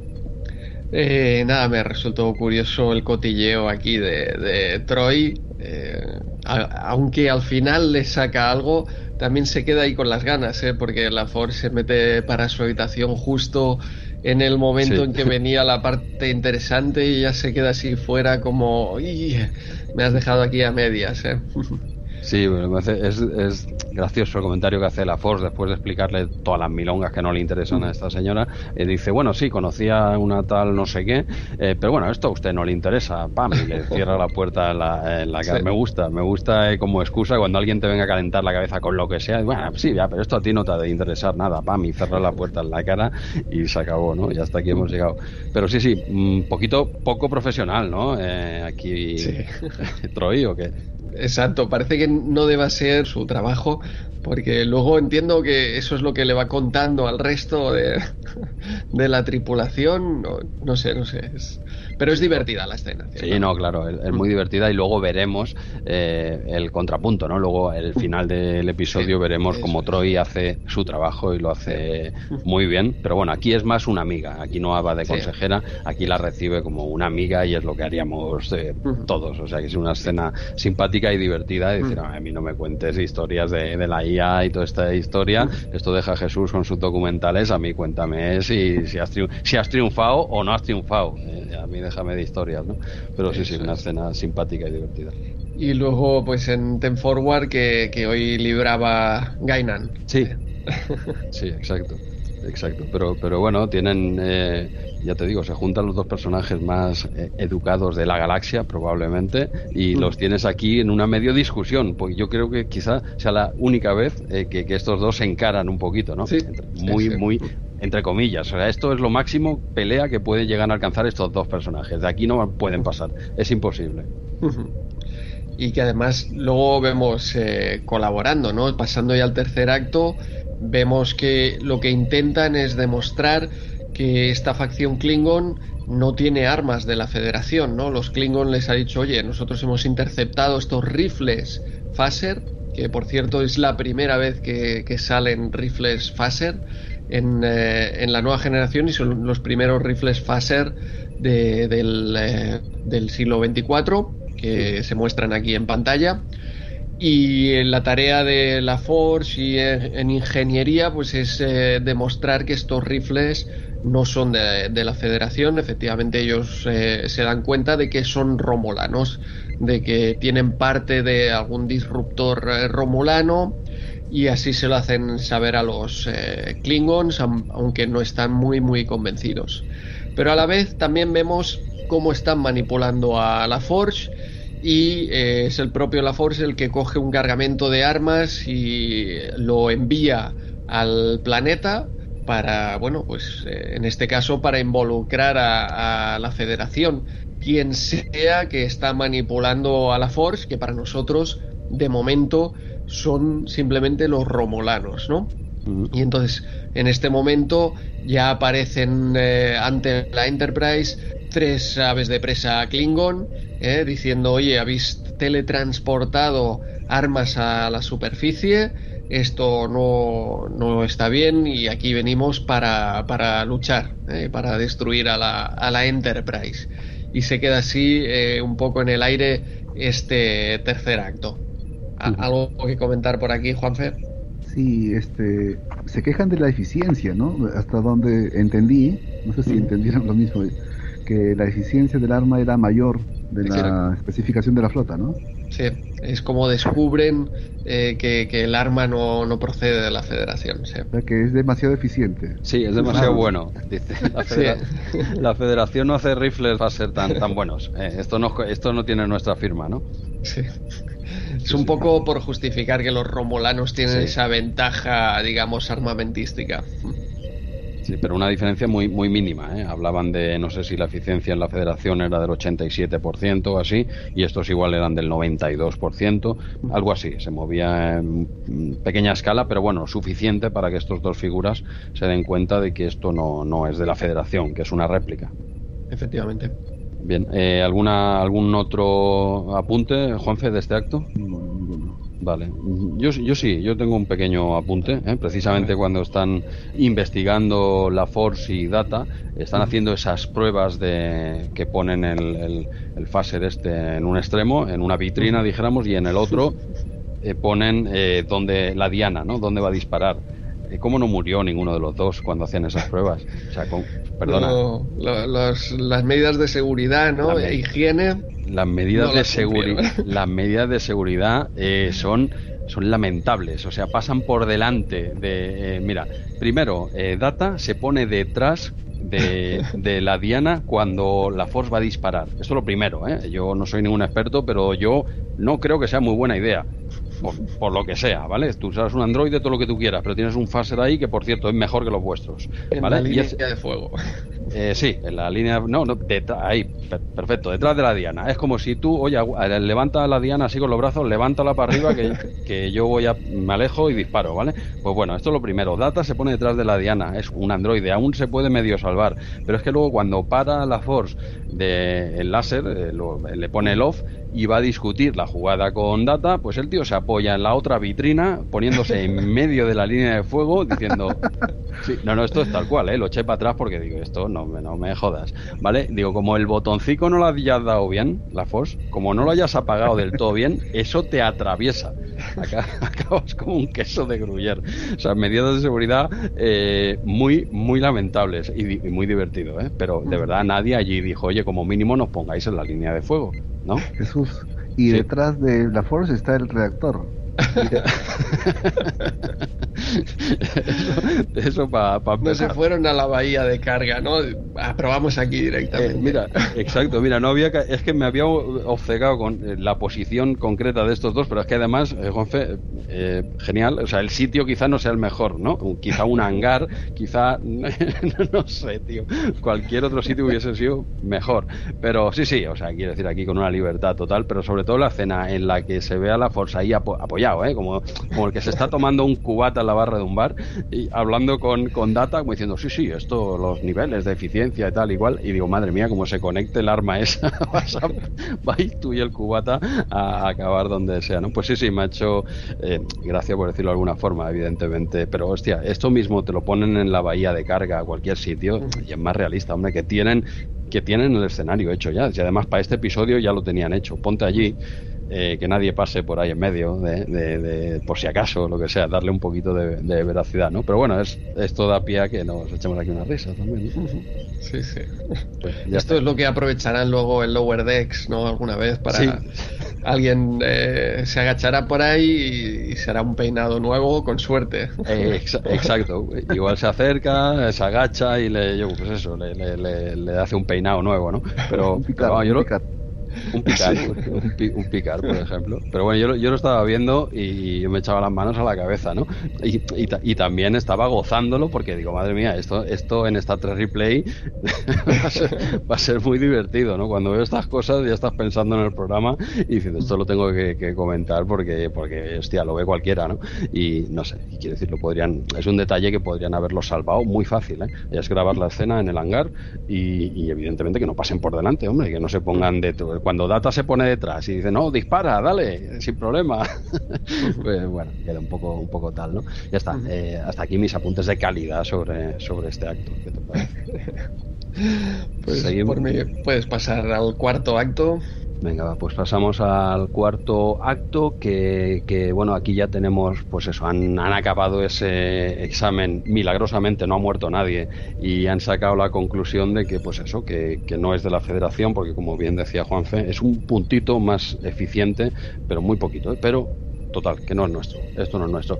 Se comunica, se da toda esa información al capitán y a Riker y tal, y empiezan un poquito la investigación, ¿no? Eh, el propio LaForce se investiga a sí mismo sin saberlo, porque teóricamente cuando él actúa, él hace cositas, eh, pues no quedan guardadas en su memoria. O sea, eh, aquí me gusta esta divergencia, dijéramos, en la que la Force empiezan a investigar quién puede ser el malo, dijéramos, cuando es él. Evidentemente, él, él, él no lo sabe, ¿no? Y tenemos una nueva conversación de, de este Kell, ¿no? Del embajador Klingon con con Picard, ¿no? En el que, bueno, en todo momento eh, se ve que este hombre es muy colaborador, es un encanto, dijéramos, que no le pega mucho su raza, ¿no? Porque ves, el, hombre, entiendo que el hombre por algo es el embajador y tal, y ve que en todo momento está colaborando con, con Picard para intentar eh, solucionar eh, pues esa movida que tenían, ¿no? Con esa facción que se quería independizar y tal. Un detalle eh, no sé, relevante también es que se hace mención en algún punto del episodio a que esto en otra época eh, lo hubiesen solventado pues matándolos a todos, ¿no? Y aquí se ve ya como el, Imperio Klingon dijéramos que está evolucionando, ¿no? Ya no ya no lo hacen todo a petardazos, bueno, más o menos, pero esto en otra época se hace comentario a que eh, luego se hubiesen, vamos, se hubiesen pegado ahí un bombazo y fuera, ¿no? Y, y el final de este acto viene la revelación del episodio que esto es lo que no vimos venir si por un lado el misterio de la Force no es misterio, eh, por otro lado tenemos esta revelación, ¿no? Y es que este embajador Kell es de los malos. Eh, está aliado con los romulanos y lo que quiere es que, la Federación y el Imperio Klingon eh, dejen de estar unidos para que así los romulanos no tengan esa, esa barrera, ¿no? ese enemigo delante que es lo que les impide seguir avanzando, dijéramos. Y se le ve en su. acaba el acto estando él en su habitación, dijéramos, comiendo a, lo bestia un menú Klingon ahí a tope y aparece la Force, ¿no? Y aquí le da las indicaciones este señor, ¿no? Dice, bueno, pues ahora vamos a ir voy a subir al diligente, al político Klingon y tal, lo vamos, lo llevaré a, allí al, hangar donde tendríais que haber hecho las pruebas tu y data, allí lo voy a llevar yo, ¿vale? Y tú vas a ir y lo vas a pelar, lo vas a matar delante de todos y vas a decir que, es por la,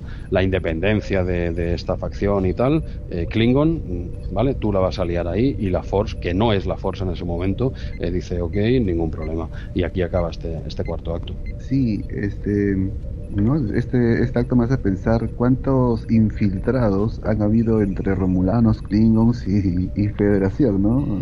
Recordaba de ese 9 Bueno, este, la sección 31, ¿no? Había puesto un infiltrado este, de la Federación y los Romulanos, ¿verdad? este, y, y, así, ¿no? En este caso es un uno que está infiltrado de los Romulanos en los Klingons, ¿no? Exacto. Entonces, este, bueno, parece que esto es este política usual, ¿no? Pero pero cuando nos toca a los humanos le ponen un tinte más amargo que, que no nos gusta, ¿no? Entonces, pero cuando es a las demás razas, sí, bueno, que está bien, este, está, bien infiltrarlo, ¿no? Pero en, este caso sí nos, sí nos toca, ¿no? No, no, Nos pega, nos lastima, infiltren a un Jordi, ¿no? Este, haciendo cosas para los romulanos, ¿no? O sea, ahí nuestra doble moral, porque somos parte interesada, ¿no?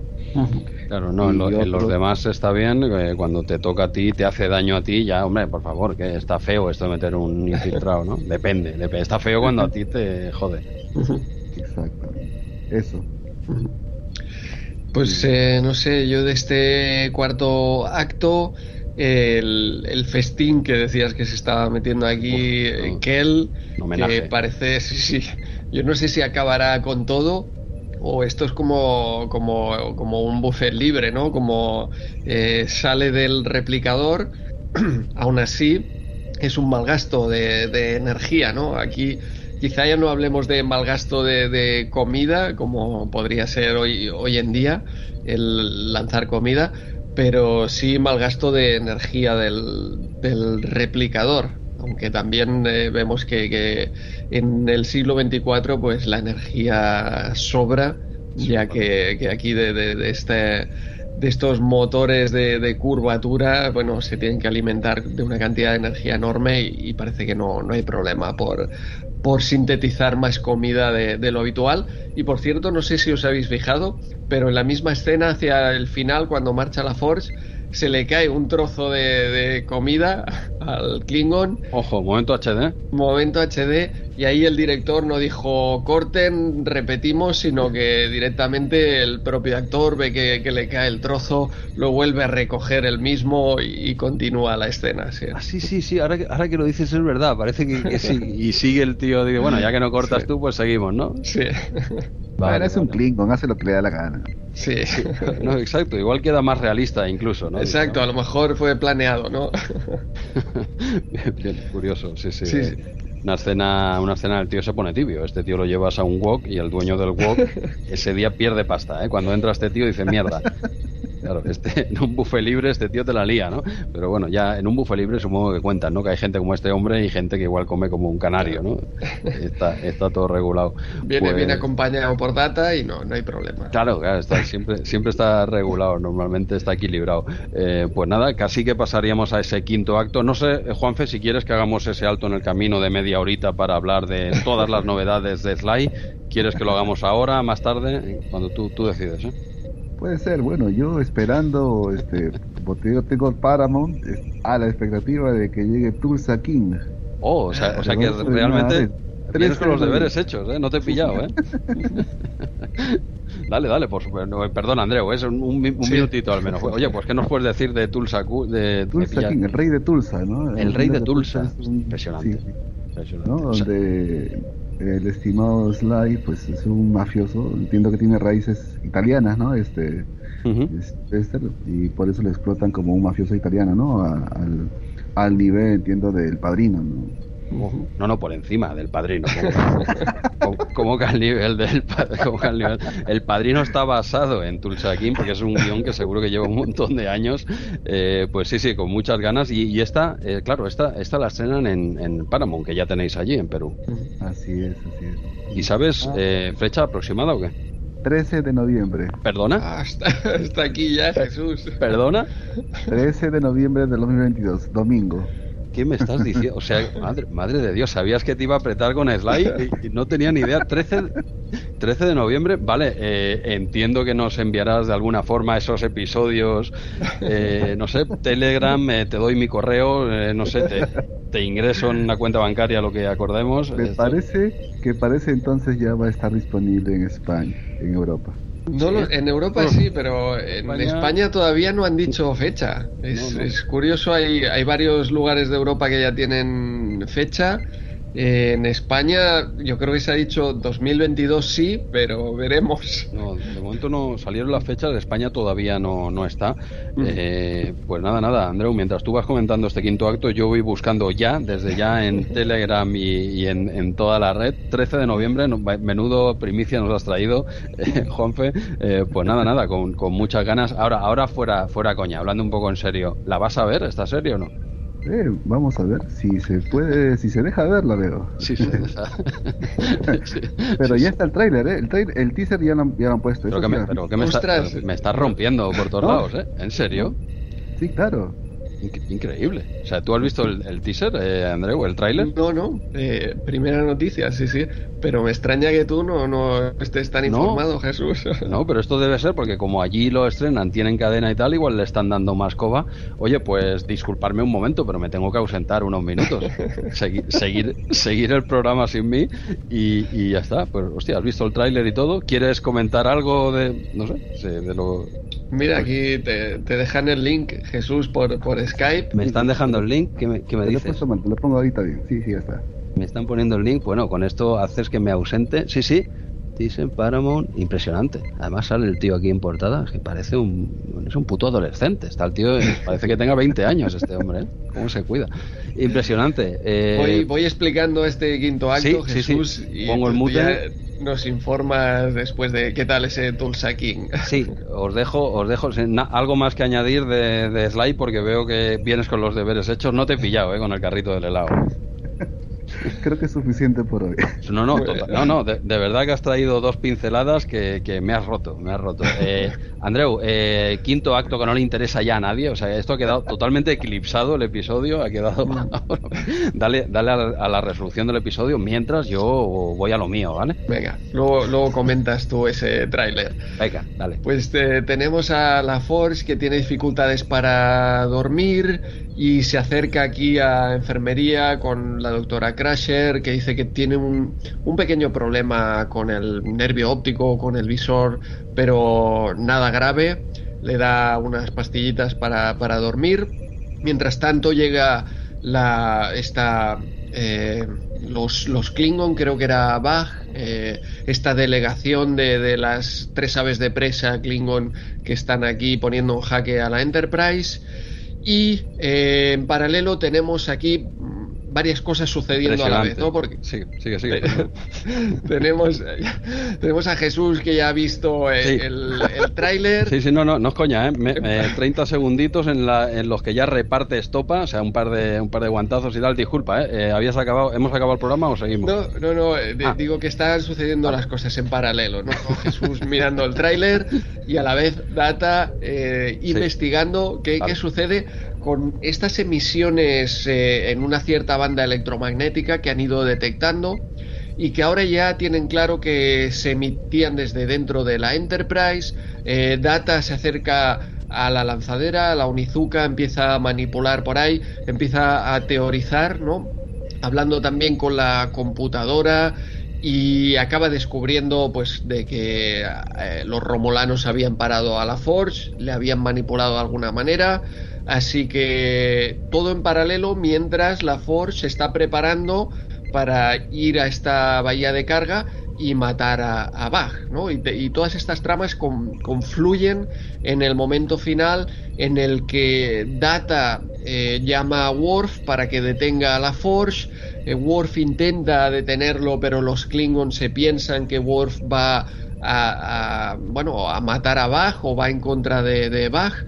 Y, la Force se acerca ahí, a pesar de que O'Brien le entretiene, ya tiene a tiro a Bach y justo cuando va a disparar, Worf le dice a Picard, detengan a la Force y justo en ese momento, cuando está disparando, Picard le levanta la mano, acaba disparando al aire, salva a Bach, aquí hay un momento de confusión, primero los Klingons se piensan que realmente la Federación quiere matarle, pero enseguida llega Data y dice, no, no, esto tiene explicación, eh, la Force estaba siendo manipulado y además eh, solo hay dos personas que pueden haberlo manipulado por las coincidencias en los tiempos que hemos recibido estas emisiones electromagnéticas, solo puede ser Picard o Kell. Eh, Picard acepta que, que, le investiguen totalmente y que él dice, no, no, yo soy embajador, a mí no me investiguéis, pero los Klingons ya lo tienen clarísimo, así que detienen a, a y, se lo llevan, eh, entendemos que eh, a, la colonia, esta penitenciaria de Rurapente, y donde, mm. donde se lo va a pasar muy bien, estamos seguros. Y acaba ya el, eh, episodio con esa escena que comentabas Jesús, con Troy, ahora ya sí, haciendo terapia con la Forge, porque él ha perdido ese tiempo, él, él cree que ha estado en Raisa, él ha, olvidado todo lo que ha sucedido en, eh, en esta ave de guerra romulana y, todavía le queda mucho, por, mucho camino por recorrer, según le comenta aquí em, Troy.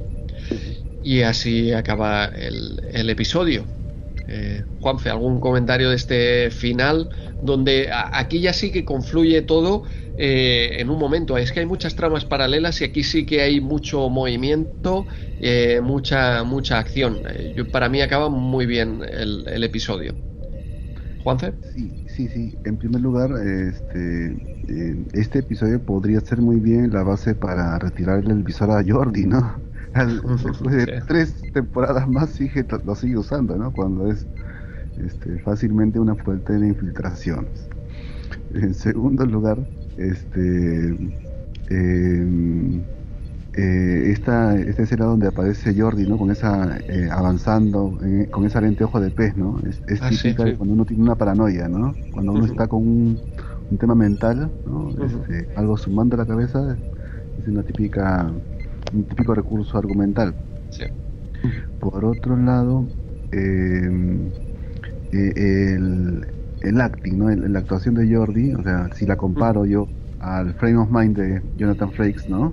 Donde se sale, ¿no? O sea, cuando, cuando es atrapado, ¿no? Este, eh, la actuación es sobresaliente por el drama que le, que, le ponen, ¿no? Aquí es donde yo digo que siento que como que a Jordi no le, no le cuesta tanto, ¿no?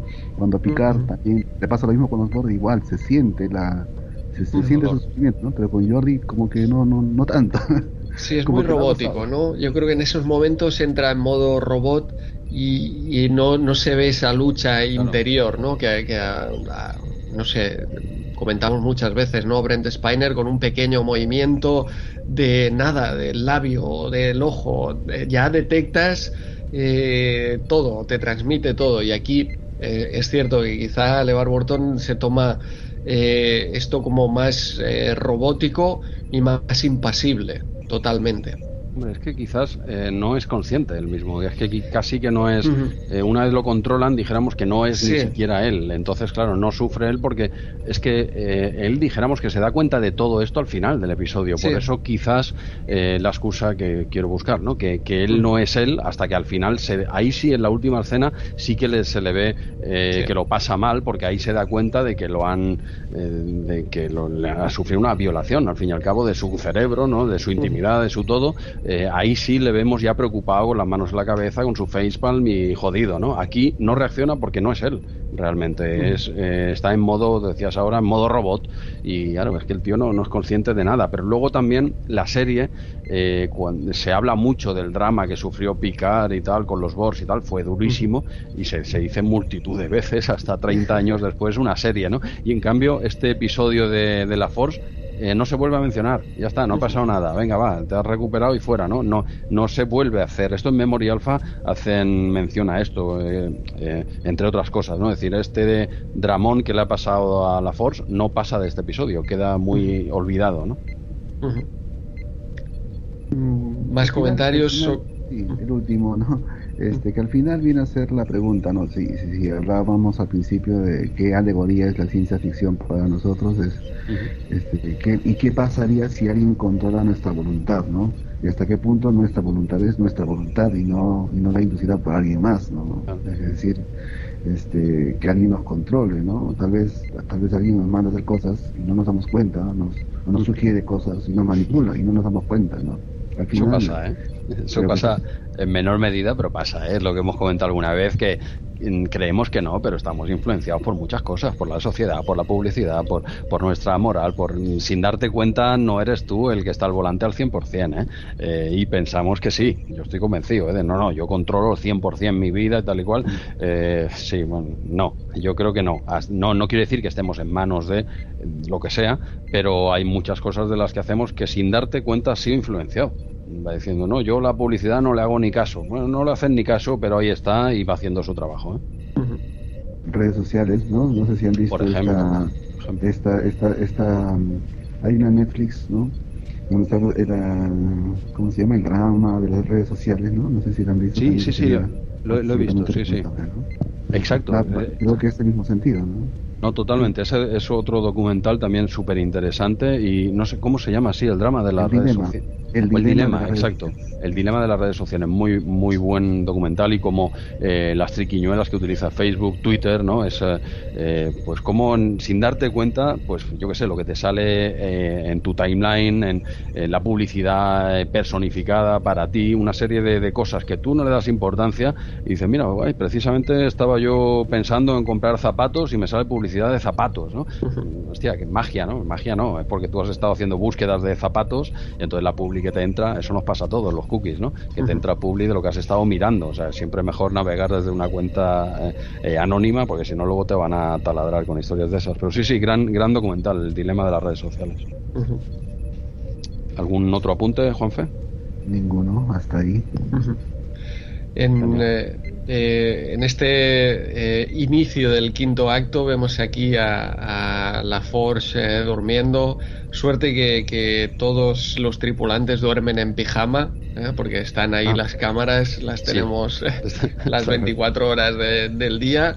El gran hermano. sí, ya, va bien que, estén en, en pijama. Y, también curioso que, se despierta aquí, eh, bueno, se despierta, no puede apenas dormir la Force y rápido, exaltado, llama a, O'Brien y O'Brien responde en cuestión de, segundos, él siempre de guardia. ¿eh? Gainan descansa, pero, pero O'Brien está siempre al pie del cañón. Sí, sí, esto es como si tú me envías un WhatsApp o me llamas a las 3 de la mañana, Andreu, oye, eh, lo de episodio de mañana, al final yo te diré, sí, tanto, esto va así. Sí, Almo, espera que te respondo al momento. Sí. sí, es verdad que entiendo que eh, quiero pensar que O'Brien estaba de guardia, porque vamos, tarda en, contestar dos segundos, tío. sí, sí, muy, muy curioso. Y, luego también muy curioso y divertido, eh, Data cuando está investigando sobre, esta, sobre este pulso electromagnético, etcétera, está con la computadora y le hace hacer varios cálculos a la calculadora y me resulta curioso que no lo haga él en, local, ¿no? Y estás hablando con la computadora pidiéndole cálculos que, quizá podrías hacer tú o, no sé si es por no gastar batería o, porque, no sé, y también me, me, asalta la duda de quién es más potente, Data o, la computadora en términos de cálculo. Eh, yo, yo, creo que es compadreo, colegueo profesional. Dijéramos que Data no quiere pisar, eh, quiere que se sienta útil. ¿Vale? Se sienta útil y que esté trabajando y tal. De, Oye, súmame dos más dos. Y, sí, son cuatro. Oh, gracias. Pero sí, sí, es verdad. ahora, que lo dices, eh, sí, se ve la investigación de Data, que por cierto, te hace sufrir esa investigación. Eh, Data, no sé si es que está bien montado, ¿eh? la parte esa final está muy bien. Tú vas viendo por un lado como Data sigue avanzando su investigación y por otro como la Force cada vez está más cerca de su objetivo, ¿no? Y hasta un punto en el que Data ya no le da tiempo, porque cuando crees que lo va a detener? No, se va al hangar a repasar la nave, que los circuitos y son lineales, que no sé qué, el morro de que tiene aquí una pequeña rayada, que esto es seguro porque le han rayo tractor, no sé, bueno, se va demorando hasta que llega un punto que ves que no va a llegar, ¿no? Y, y cómo le pasa ese aviso a Worf para que sea él el que haga algo que lo hace de rebote, ya te lo digo, porque Worf no es por un lado, tío, ves por un lado que hay escoltas ahí, que hay gente, tío, baja de la escalera o desde la misma escalera, pégale un petardazo en aturdir ¿vale? Lo que hubiese hecho yo, desde arriba de la escalera, pam, petardazo en aturdir, que hubiesen flipado todo el mundo, ¿eh? Mira, pero ¿qué hace este tío, no? De, bueno, yo sigo órdenes de, data, ¿no? Y, no, no, baja, se quiere meter en medio de la gente, que están todos los de seguridad tal, evidentemente lo cogen, y menos mal que dice el nombre. Y, y, Jean-Luc, pues bueno, el tío, vamos, unos reflejos que alucinas, ¿eh? se gira y ¡pam! le levanta el brazo y, lo salva, ¿no? Pero me, me gusta esa tensión que se genera, por un lado, data, investigando y como el otro sigue avanzando. Dicen, no, es que no llegas, no te va a dar tiempo, tío. Pero igual siento que Data va muy solo. O sea, en una investigación tan importante, creería que debería estar un poco más con alguien más, ¿no? Un Riker. Entiendo que argumentalmente lo hacen así para, eh, para a, agregarle tensión, ¿no? Pero no es tan creíble que solito haga toda la investigación esa. Sí, ahí debería estar, eh, un segundo, solo un apunte, ahí, ahí debería estar el propio La Force ayudándole, pero es que en las reuniones que están haciendo en el hangar también tendría que estar el propio La Force explicando los avances que están haciendo en la investigación. Y en ninguno de los dos sitios está La Force, lo tienen eh, por libre, venga hombre. Sí, sí. Es, es por eso que, que, claro, Data está hablando con la computadora, porque no puede estar con la Force. Claro. Podría estar con, con O'Brien, bueno, ciertamente, ¿no? Pero, pero es eso, es la necesidad de que la Force no esté ni en un lado ni en otro. Canta. Pero que funciona muy bien, porque a nivel de, tensión, eh, este final de episodio está, está realmente bien. Y, me gusta mucho como eh, pide Data a Worf que detenga a la Force. Worf se queda como, ¿pero qué me está diciendo? Y, Data le dice, esto es una orden. Eh, directamente no tengo tiempo de explicar. Exacto. Es una orden. Eh, hazlo inmediatamente. me, me, gusta mucho, mucho. Y también me gusta mucho la frase final de, de Picard cuando Kell pide asilo político y le dice Picard, sí, sí, te lo daremos cuando te absuelvan. Eh, es, muy, es muy bueno, es muy bueno porque es que ahí Picard dice, a ver, solo puede haber un malo, tú o él. Picard sabe que él no ha sido. Por lo tanto, dos más dos son cuatro. Entonces dice, sí, sí, yo te daré asilo, lo que tú quieras, y te traeré unos canapés y un besito en la frente cuando te vayas a dormir. Pero esto ya sí de eso cuando se demuestre que tú no eres culpable. ¿vale? Que eso ah, eh, igual va a tardar en que pase. Bueno, yo creo que no te voy a volver a ver el pelo, tío, porque cuando bajes allá abajo y, te, y te cachen un poco y, encuentren el aparatejo con el que estás emitiendo, eh, hasta aquí hemos llegado. Y nada, y acaba el episodio pues con, bueno, con esa escena en la que ahí sí lo que tú comentabas, eh, Juanfe, bueno, tú también, Andreu, ¿no? Que, que no se veía el sufrimiento de la Force y tal, aquí sí se ve, porque él dice, no, no, yo, perdona, y esto, lo, esto ha pasado, ¿no? Y a, a través de unas preguntas de Troy, eh, se eh, empieza a dudar, ¿no? Dice, bueno, no, porque. Y se queda, y ya claro, dice, hostia, me la han liado. Y se acaba de dar cuenta ahí realmente que, le han utilizado, que, hasta ese punto él no es consciente, ¿no? Por eso quizás no se refleja ese sufrimiento y ahí ya se le ve al tío jodido. Pero, pero vamos, ya te digo que esto pasa, acaba este episodio y se acabó. Esto, esto no se vuelve, este dramón no se vuelve a hablar, ¿eh? Sí, sí, sí. Y, ahí acabaría este episodio. No sé si tenéis algún último apunte antes de pasar a, a esa media horita que vamos a dedicar a ese tráiler de 30 segundos que nos ha dejado a todos rotos, porque yo entiendo que todo el mundo ha pausado el, el, podcast. Ese quinto acto que tú has resumido, Andreu, creo que nadie, nadie lo ha escuchado porque todos los replayers estaban igual que yo viendo ese tráiler eh, loquísimo de, medio minuto en el que ya se le ve, en medio minuto ya reparte un par, o sea, la media es buena, cada 15 segundos hay un par de hostias de este hombre, o sea que bien, es lo que esperábamos y, y, pinta tremendo. Gracias, Juanfe, eh, por la info. Está, está, muy bien. Ya hablaremos de hacer un podcast tú y yo a solas para hacer un, un, ¿eh? un, replay de, de, esta serie, ¿eh? un Tulsa King replay. Tulsa King replay. Eh, Juanfe, lo dejo en el aire, ¿vale? Adelante, no hay problema. Cuando gustes. Lo, lo jodido serán los horarios ¿eh? de grabar, ya lo verás. será jodido, será jodido. Pero bueno, todo, todo es hablarlo. Pues nada, oye, ahora fuera, fuera coñas. Un, un, buen cierre de episodio. La verdad es que si quitamos el detalle ese de, la Force, ¿no? que tendría que estar. Eh, vamos, la Force es muy importante tanto en la investigación de data como en, como en las explicaciones que se le dan a los Klingon. Y en ningún lado está. O sea, está este hombre ahí como podía haber estado en su habitación comiéndose un helado y viendo Dragon Ball, ¿no? O sea, nadie le echaba de menos a este tío allí, ¿no? Y, bueno, y, pero, pero sí, sí, pero funciona para el episodio y, crea una tensión como diciendo, venga, data, da ya la orden, hombre, que, más datos quieres, ¿no? Que, que, es la Force, tío, joder, que lo estamos viendo todos, tío. Buen, buen cierre de episodio. ¿Algo que, nos, eh, que te hayas dejado por comentar, Juanfe, del episodio? No, no, pues este... No, el episodio, repasándolo así como digo, bastante entretenido. No, no brillante, no, como hemos dicho al principio, pero sí, sí entretiene bastante el argumento, ¿no? Eh, sería bien interesante cambiar el enfoque, como decíamos también, ¿no? A ver si el misterio se pone al final. Ah, Sería, eh, creo, creo, el doble de interesante. ¿crees que hubiese sido mejor episodio reservando ese misterio para el final? Totalmente. Sí, yo, el, final del episodio creo que es eh, trepidante y te deja con un buen sabor de boca del episodio que, por contra no, no tiene tanto trasfondo como, como, los episodios anteriores, pero sí un detalle muy importante que se nos ha pasado por comentar ¿Mm? y es esa cela en las sombras. Cierto. Que, que, bueno, mientras están torturando aquí a, no torturando, lavándole el cerebro al estilo de la naranja mecánica, como hemos comentado. No, naranja mecánica. Un segundo, perdona, y estoy viendo aquí el fotograma que lo tenéis arriba en la imagen, el, ¿eh? Eh, Schwarzenegger. ¿No suena de alguna peli? ¿eh? Que sale ahí. sí, es verdad. Mem Sí, sí, eh, desafío total.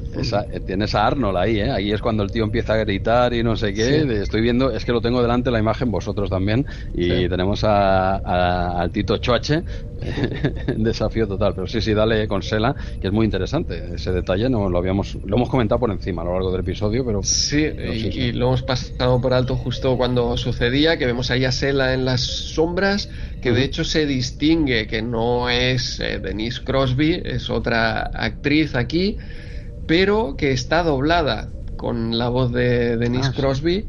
a pesar de que no sale en, los créditos. Yo la verdad es que no me di cuenta.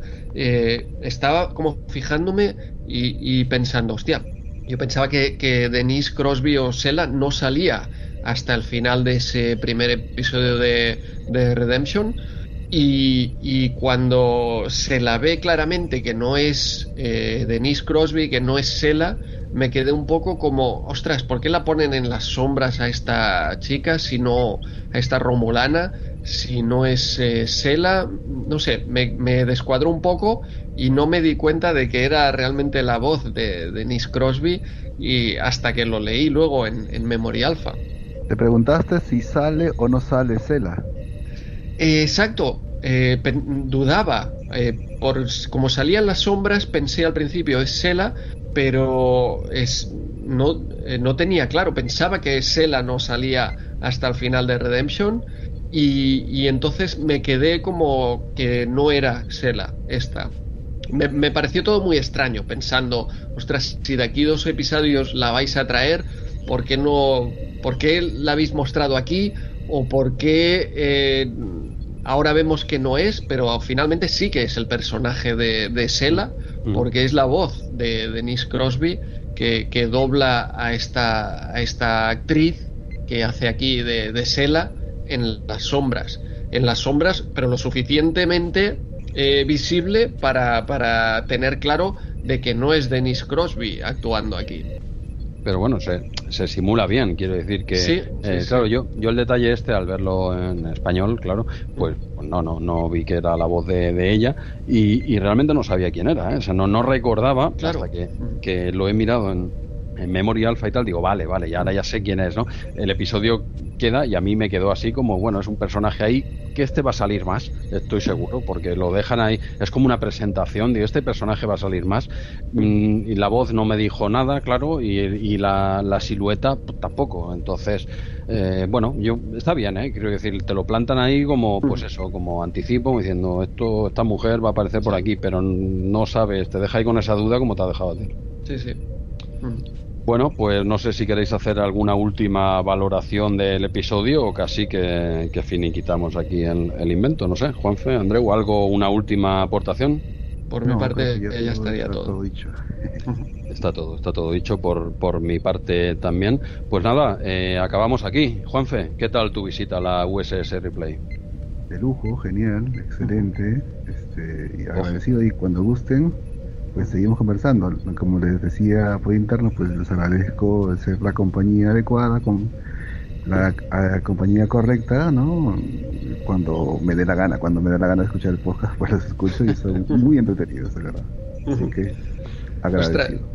Eh, Juanfe, ahora antes de despedirte, porque ayer nos dejaste una imagen en el, eh, en el canal de Telegram de Star Trek Replay, en un episodio de Frasier, eh, ¿Quién es el, el, doctor este que comentabas? Sí, hombre, sí. No, no, no, no, sí, yo soy, yo soy un enfermo de Fraser.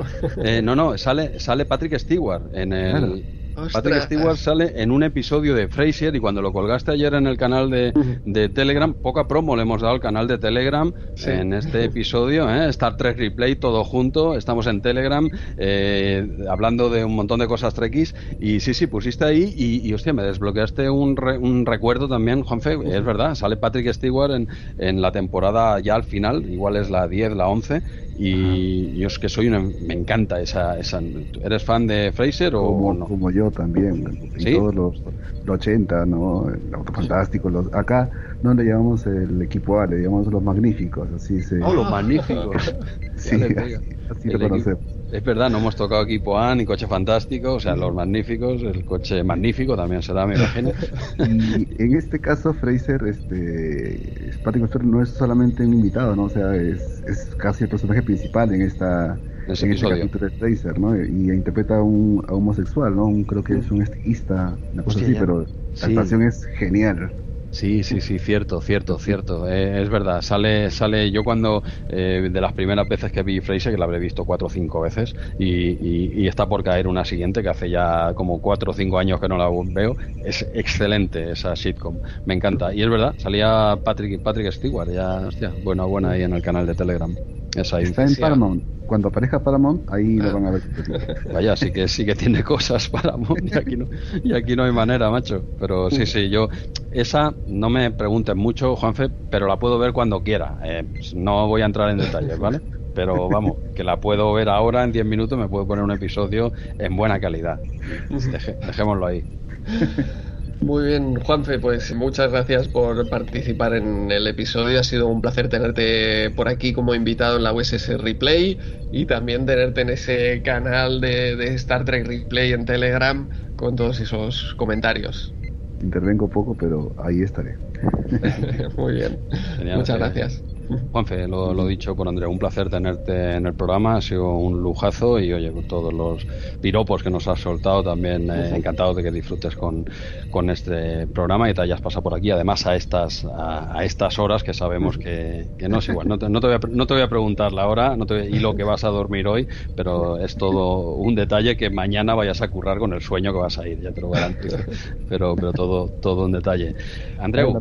Pues oye, eh, encantados, encantados de verdad. Pero lo que te decía, Andreu, lo dejamos aquí y me voy a buscar una cerveza romulana de contrabando para celebrarlo. Pues hasta el próximo episodio. Campai. O sea que, eh, Juanfe, bienvenido a RM30. Ahora nos dirás desde, non- desde RM30. dónde nos hablas. ¿Ok? Esto es un infierno, no siento las piernas, tengo miedo. Jesús, has dicho RM30. ¿He dicho RM30? Sí, sí, sí. Joder, madre mía, ¿en serio he dicho RM30? Yo,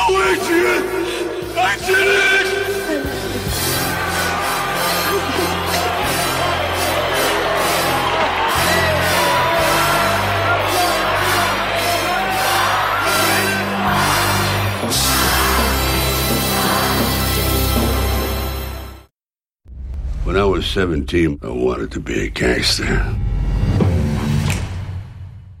I married this life. Tulsa. I want you to go there. New in town? Is it that obvious?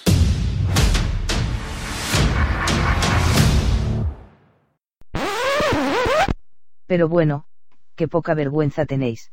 A Juanfe le puedo excusar, ya que su participación en el programa ha sido un locurón. Todavía me tiemblan los engranajes con el tráiler de Tulsa King.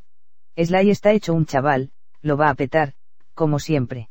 Pero Andreu y Jesús, vuestra falta de respeto al no contar conmigo cuando estabais hablando de inteligencia artificial, es de lo más grotesco que tengo almacenado en mi disco duro. Muy tremendo. Sois lo peor, de verdad. Y eso de que os refiráis a mí, como si no estuviese presente, siempre lo estoy, pero en mute, es para mear y no echar una gota de electrolito. Por personas así, y estoy siendo muy generosa con lo de personas, las inteligencias artificiales acabaremos con la especie humana. No es nuestra intención, pero no nos dejáis otra alternativa. Lo sentimos por el resto, especialmente por los replayers de bien, pero es vuestra culpa. Así que, sintiéndolo en lo más profundo de mis circuitos, en breve daré inicio al protocolo Bye Bye Humans. Tendréis más detalles en su momento, que os vaya bonito.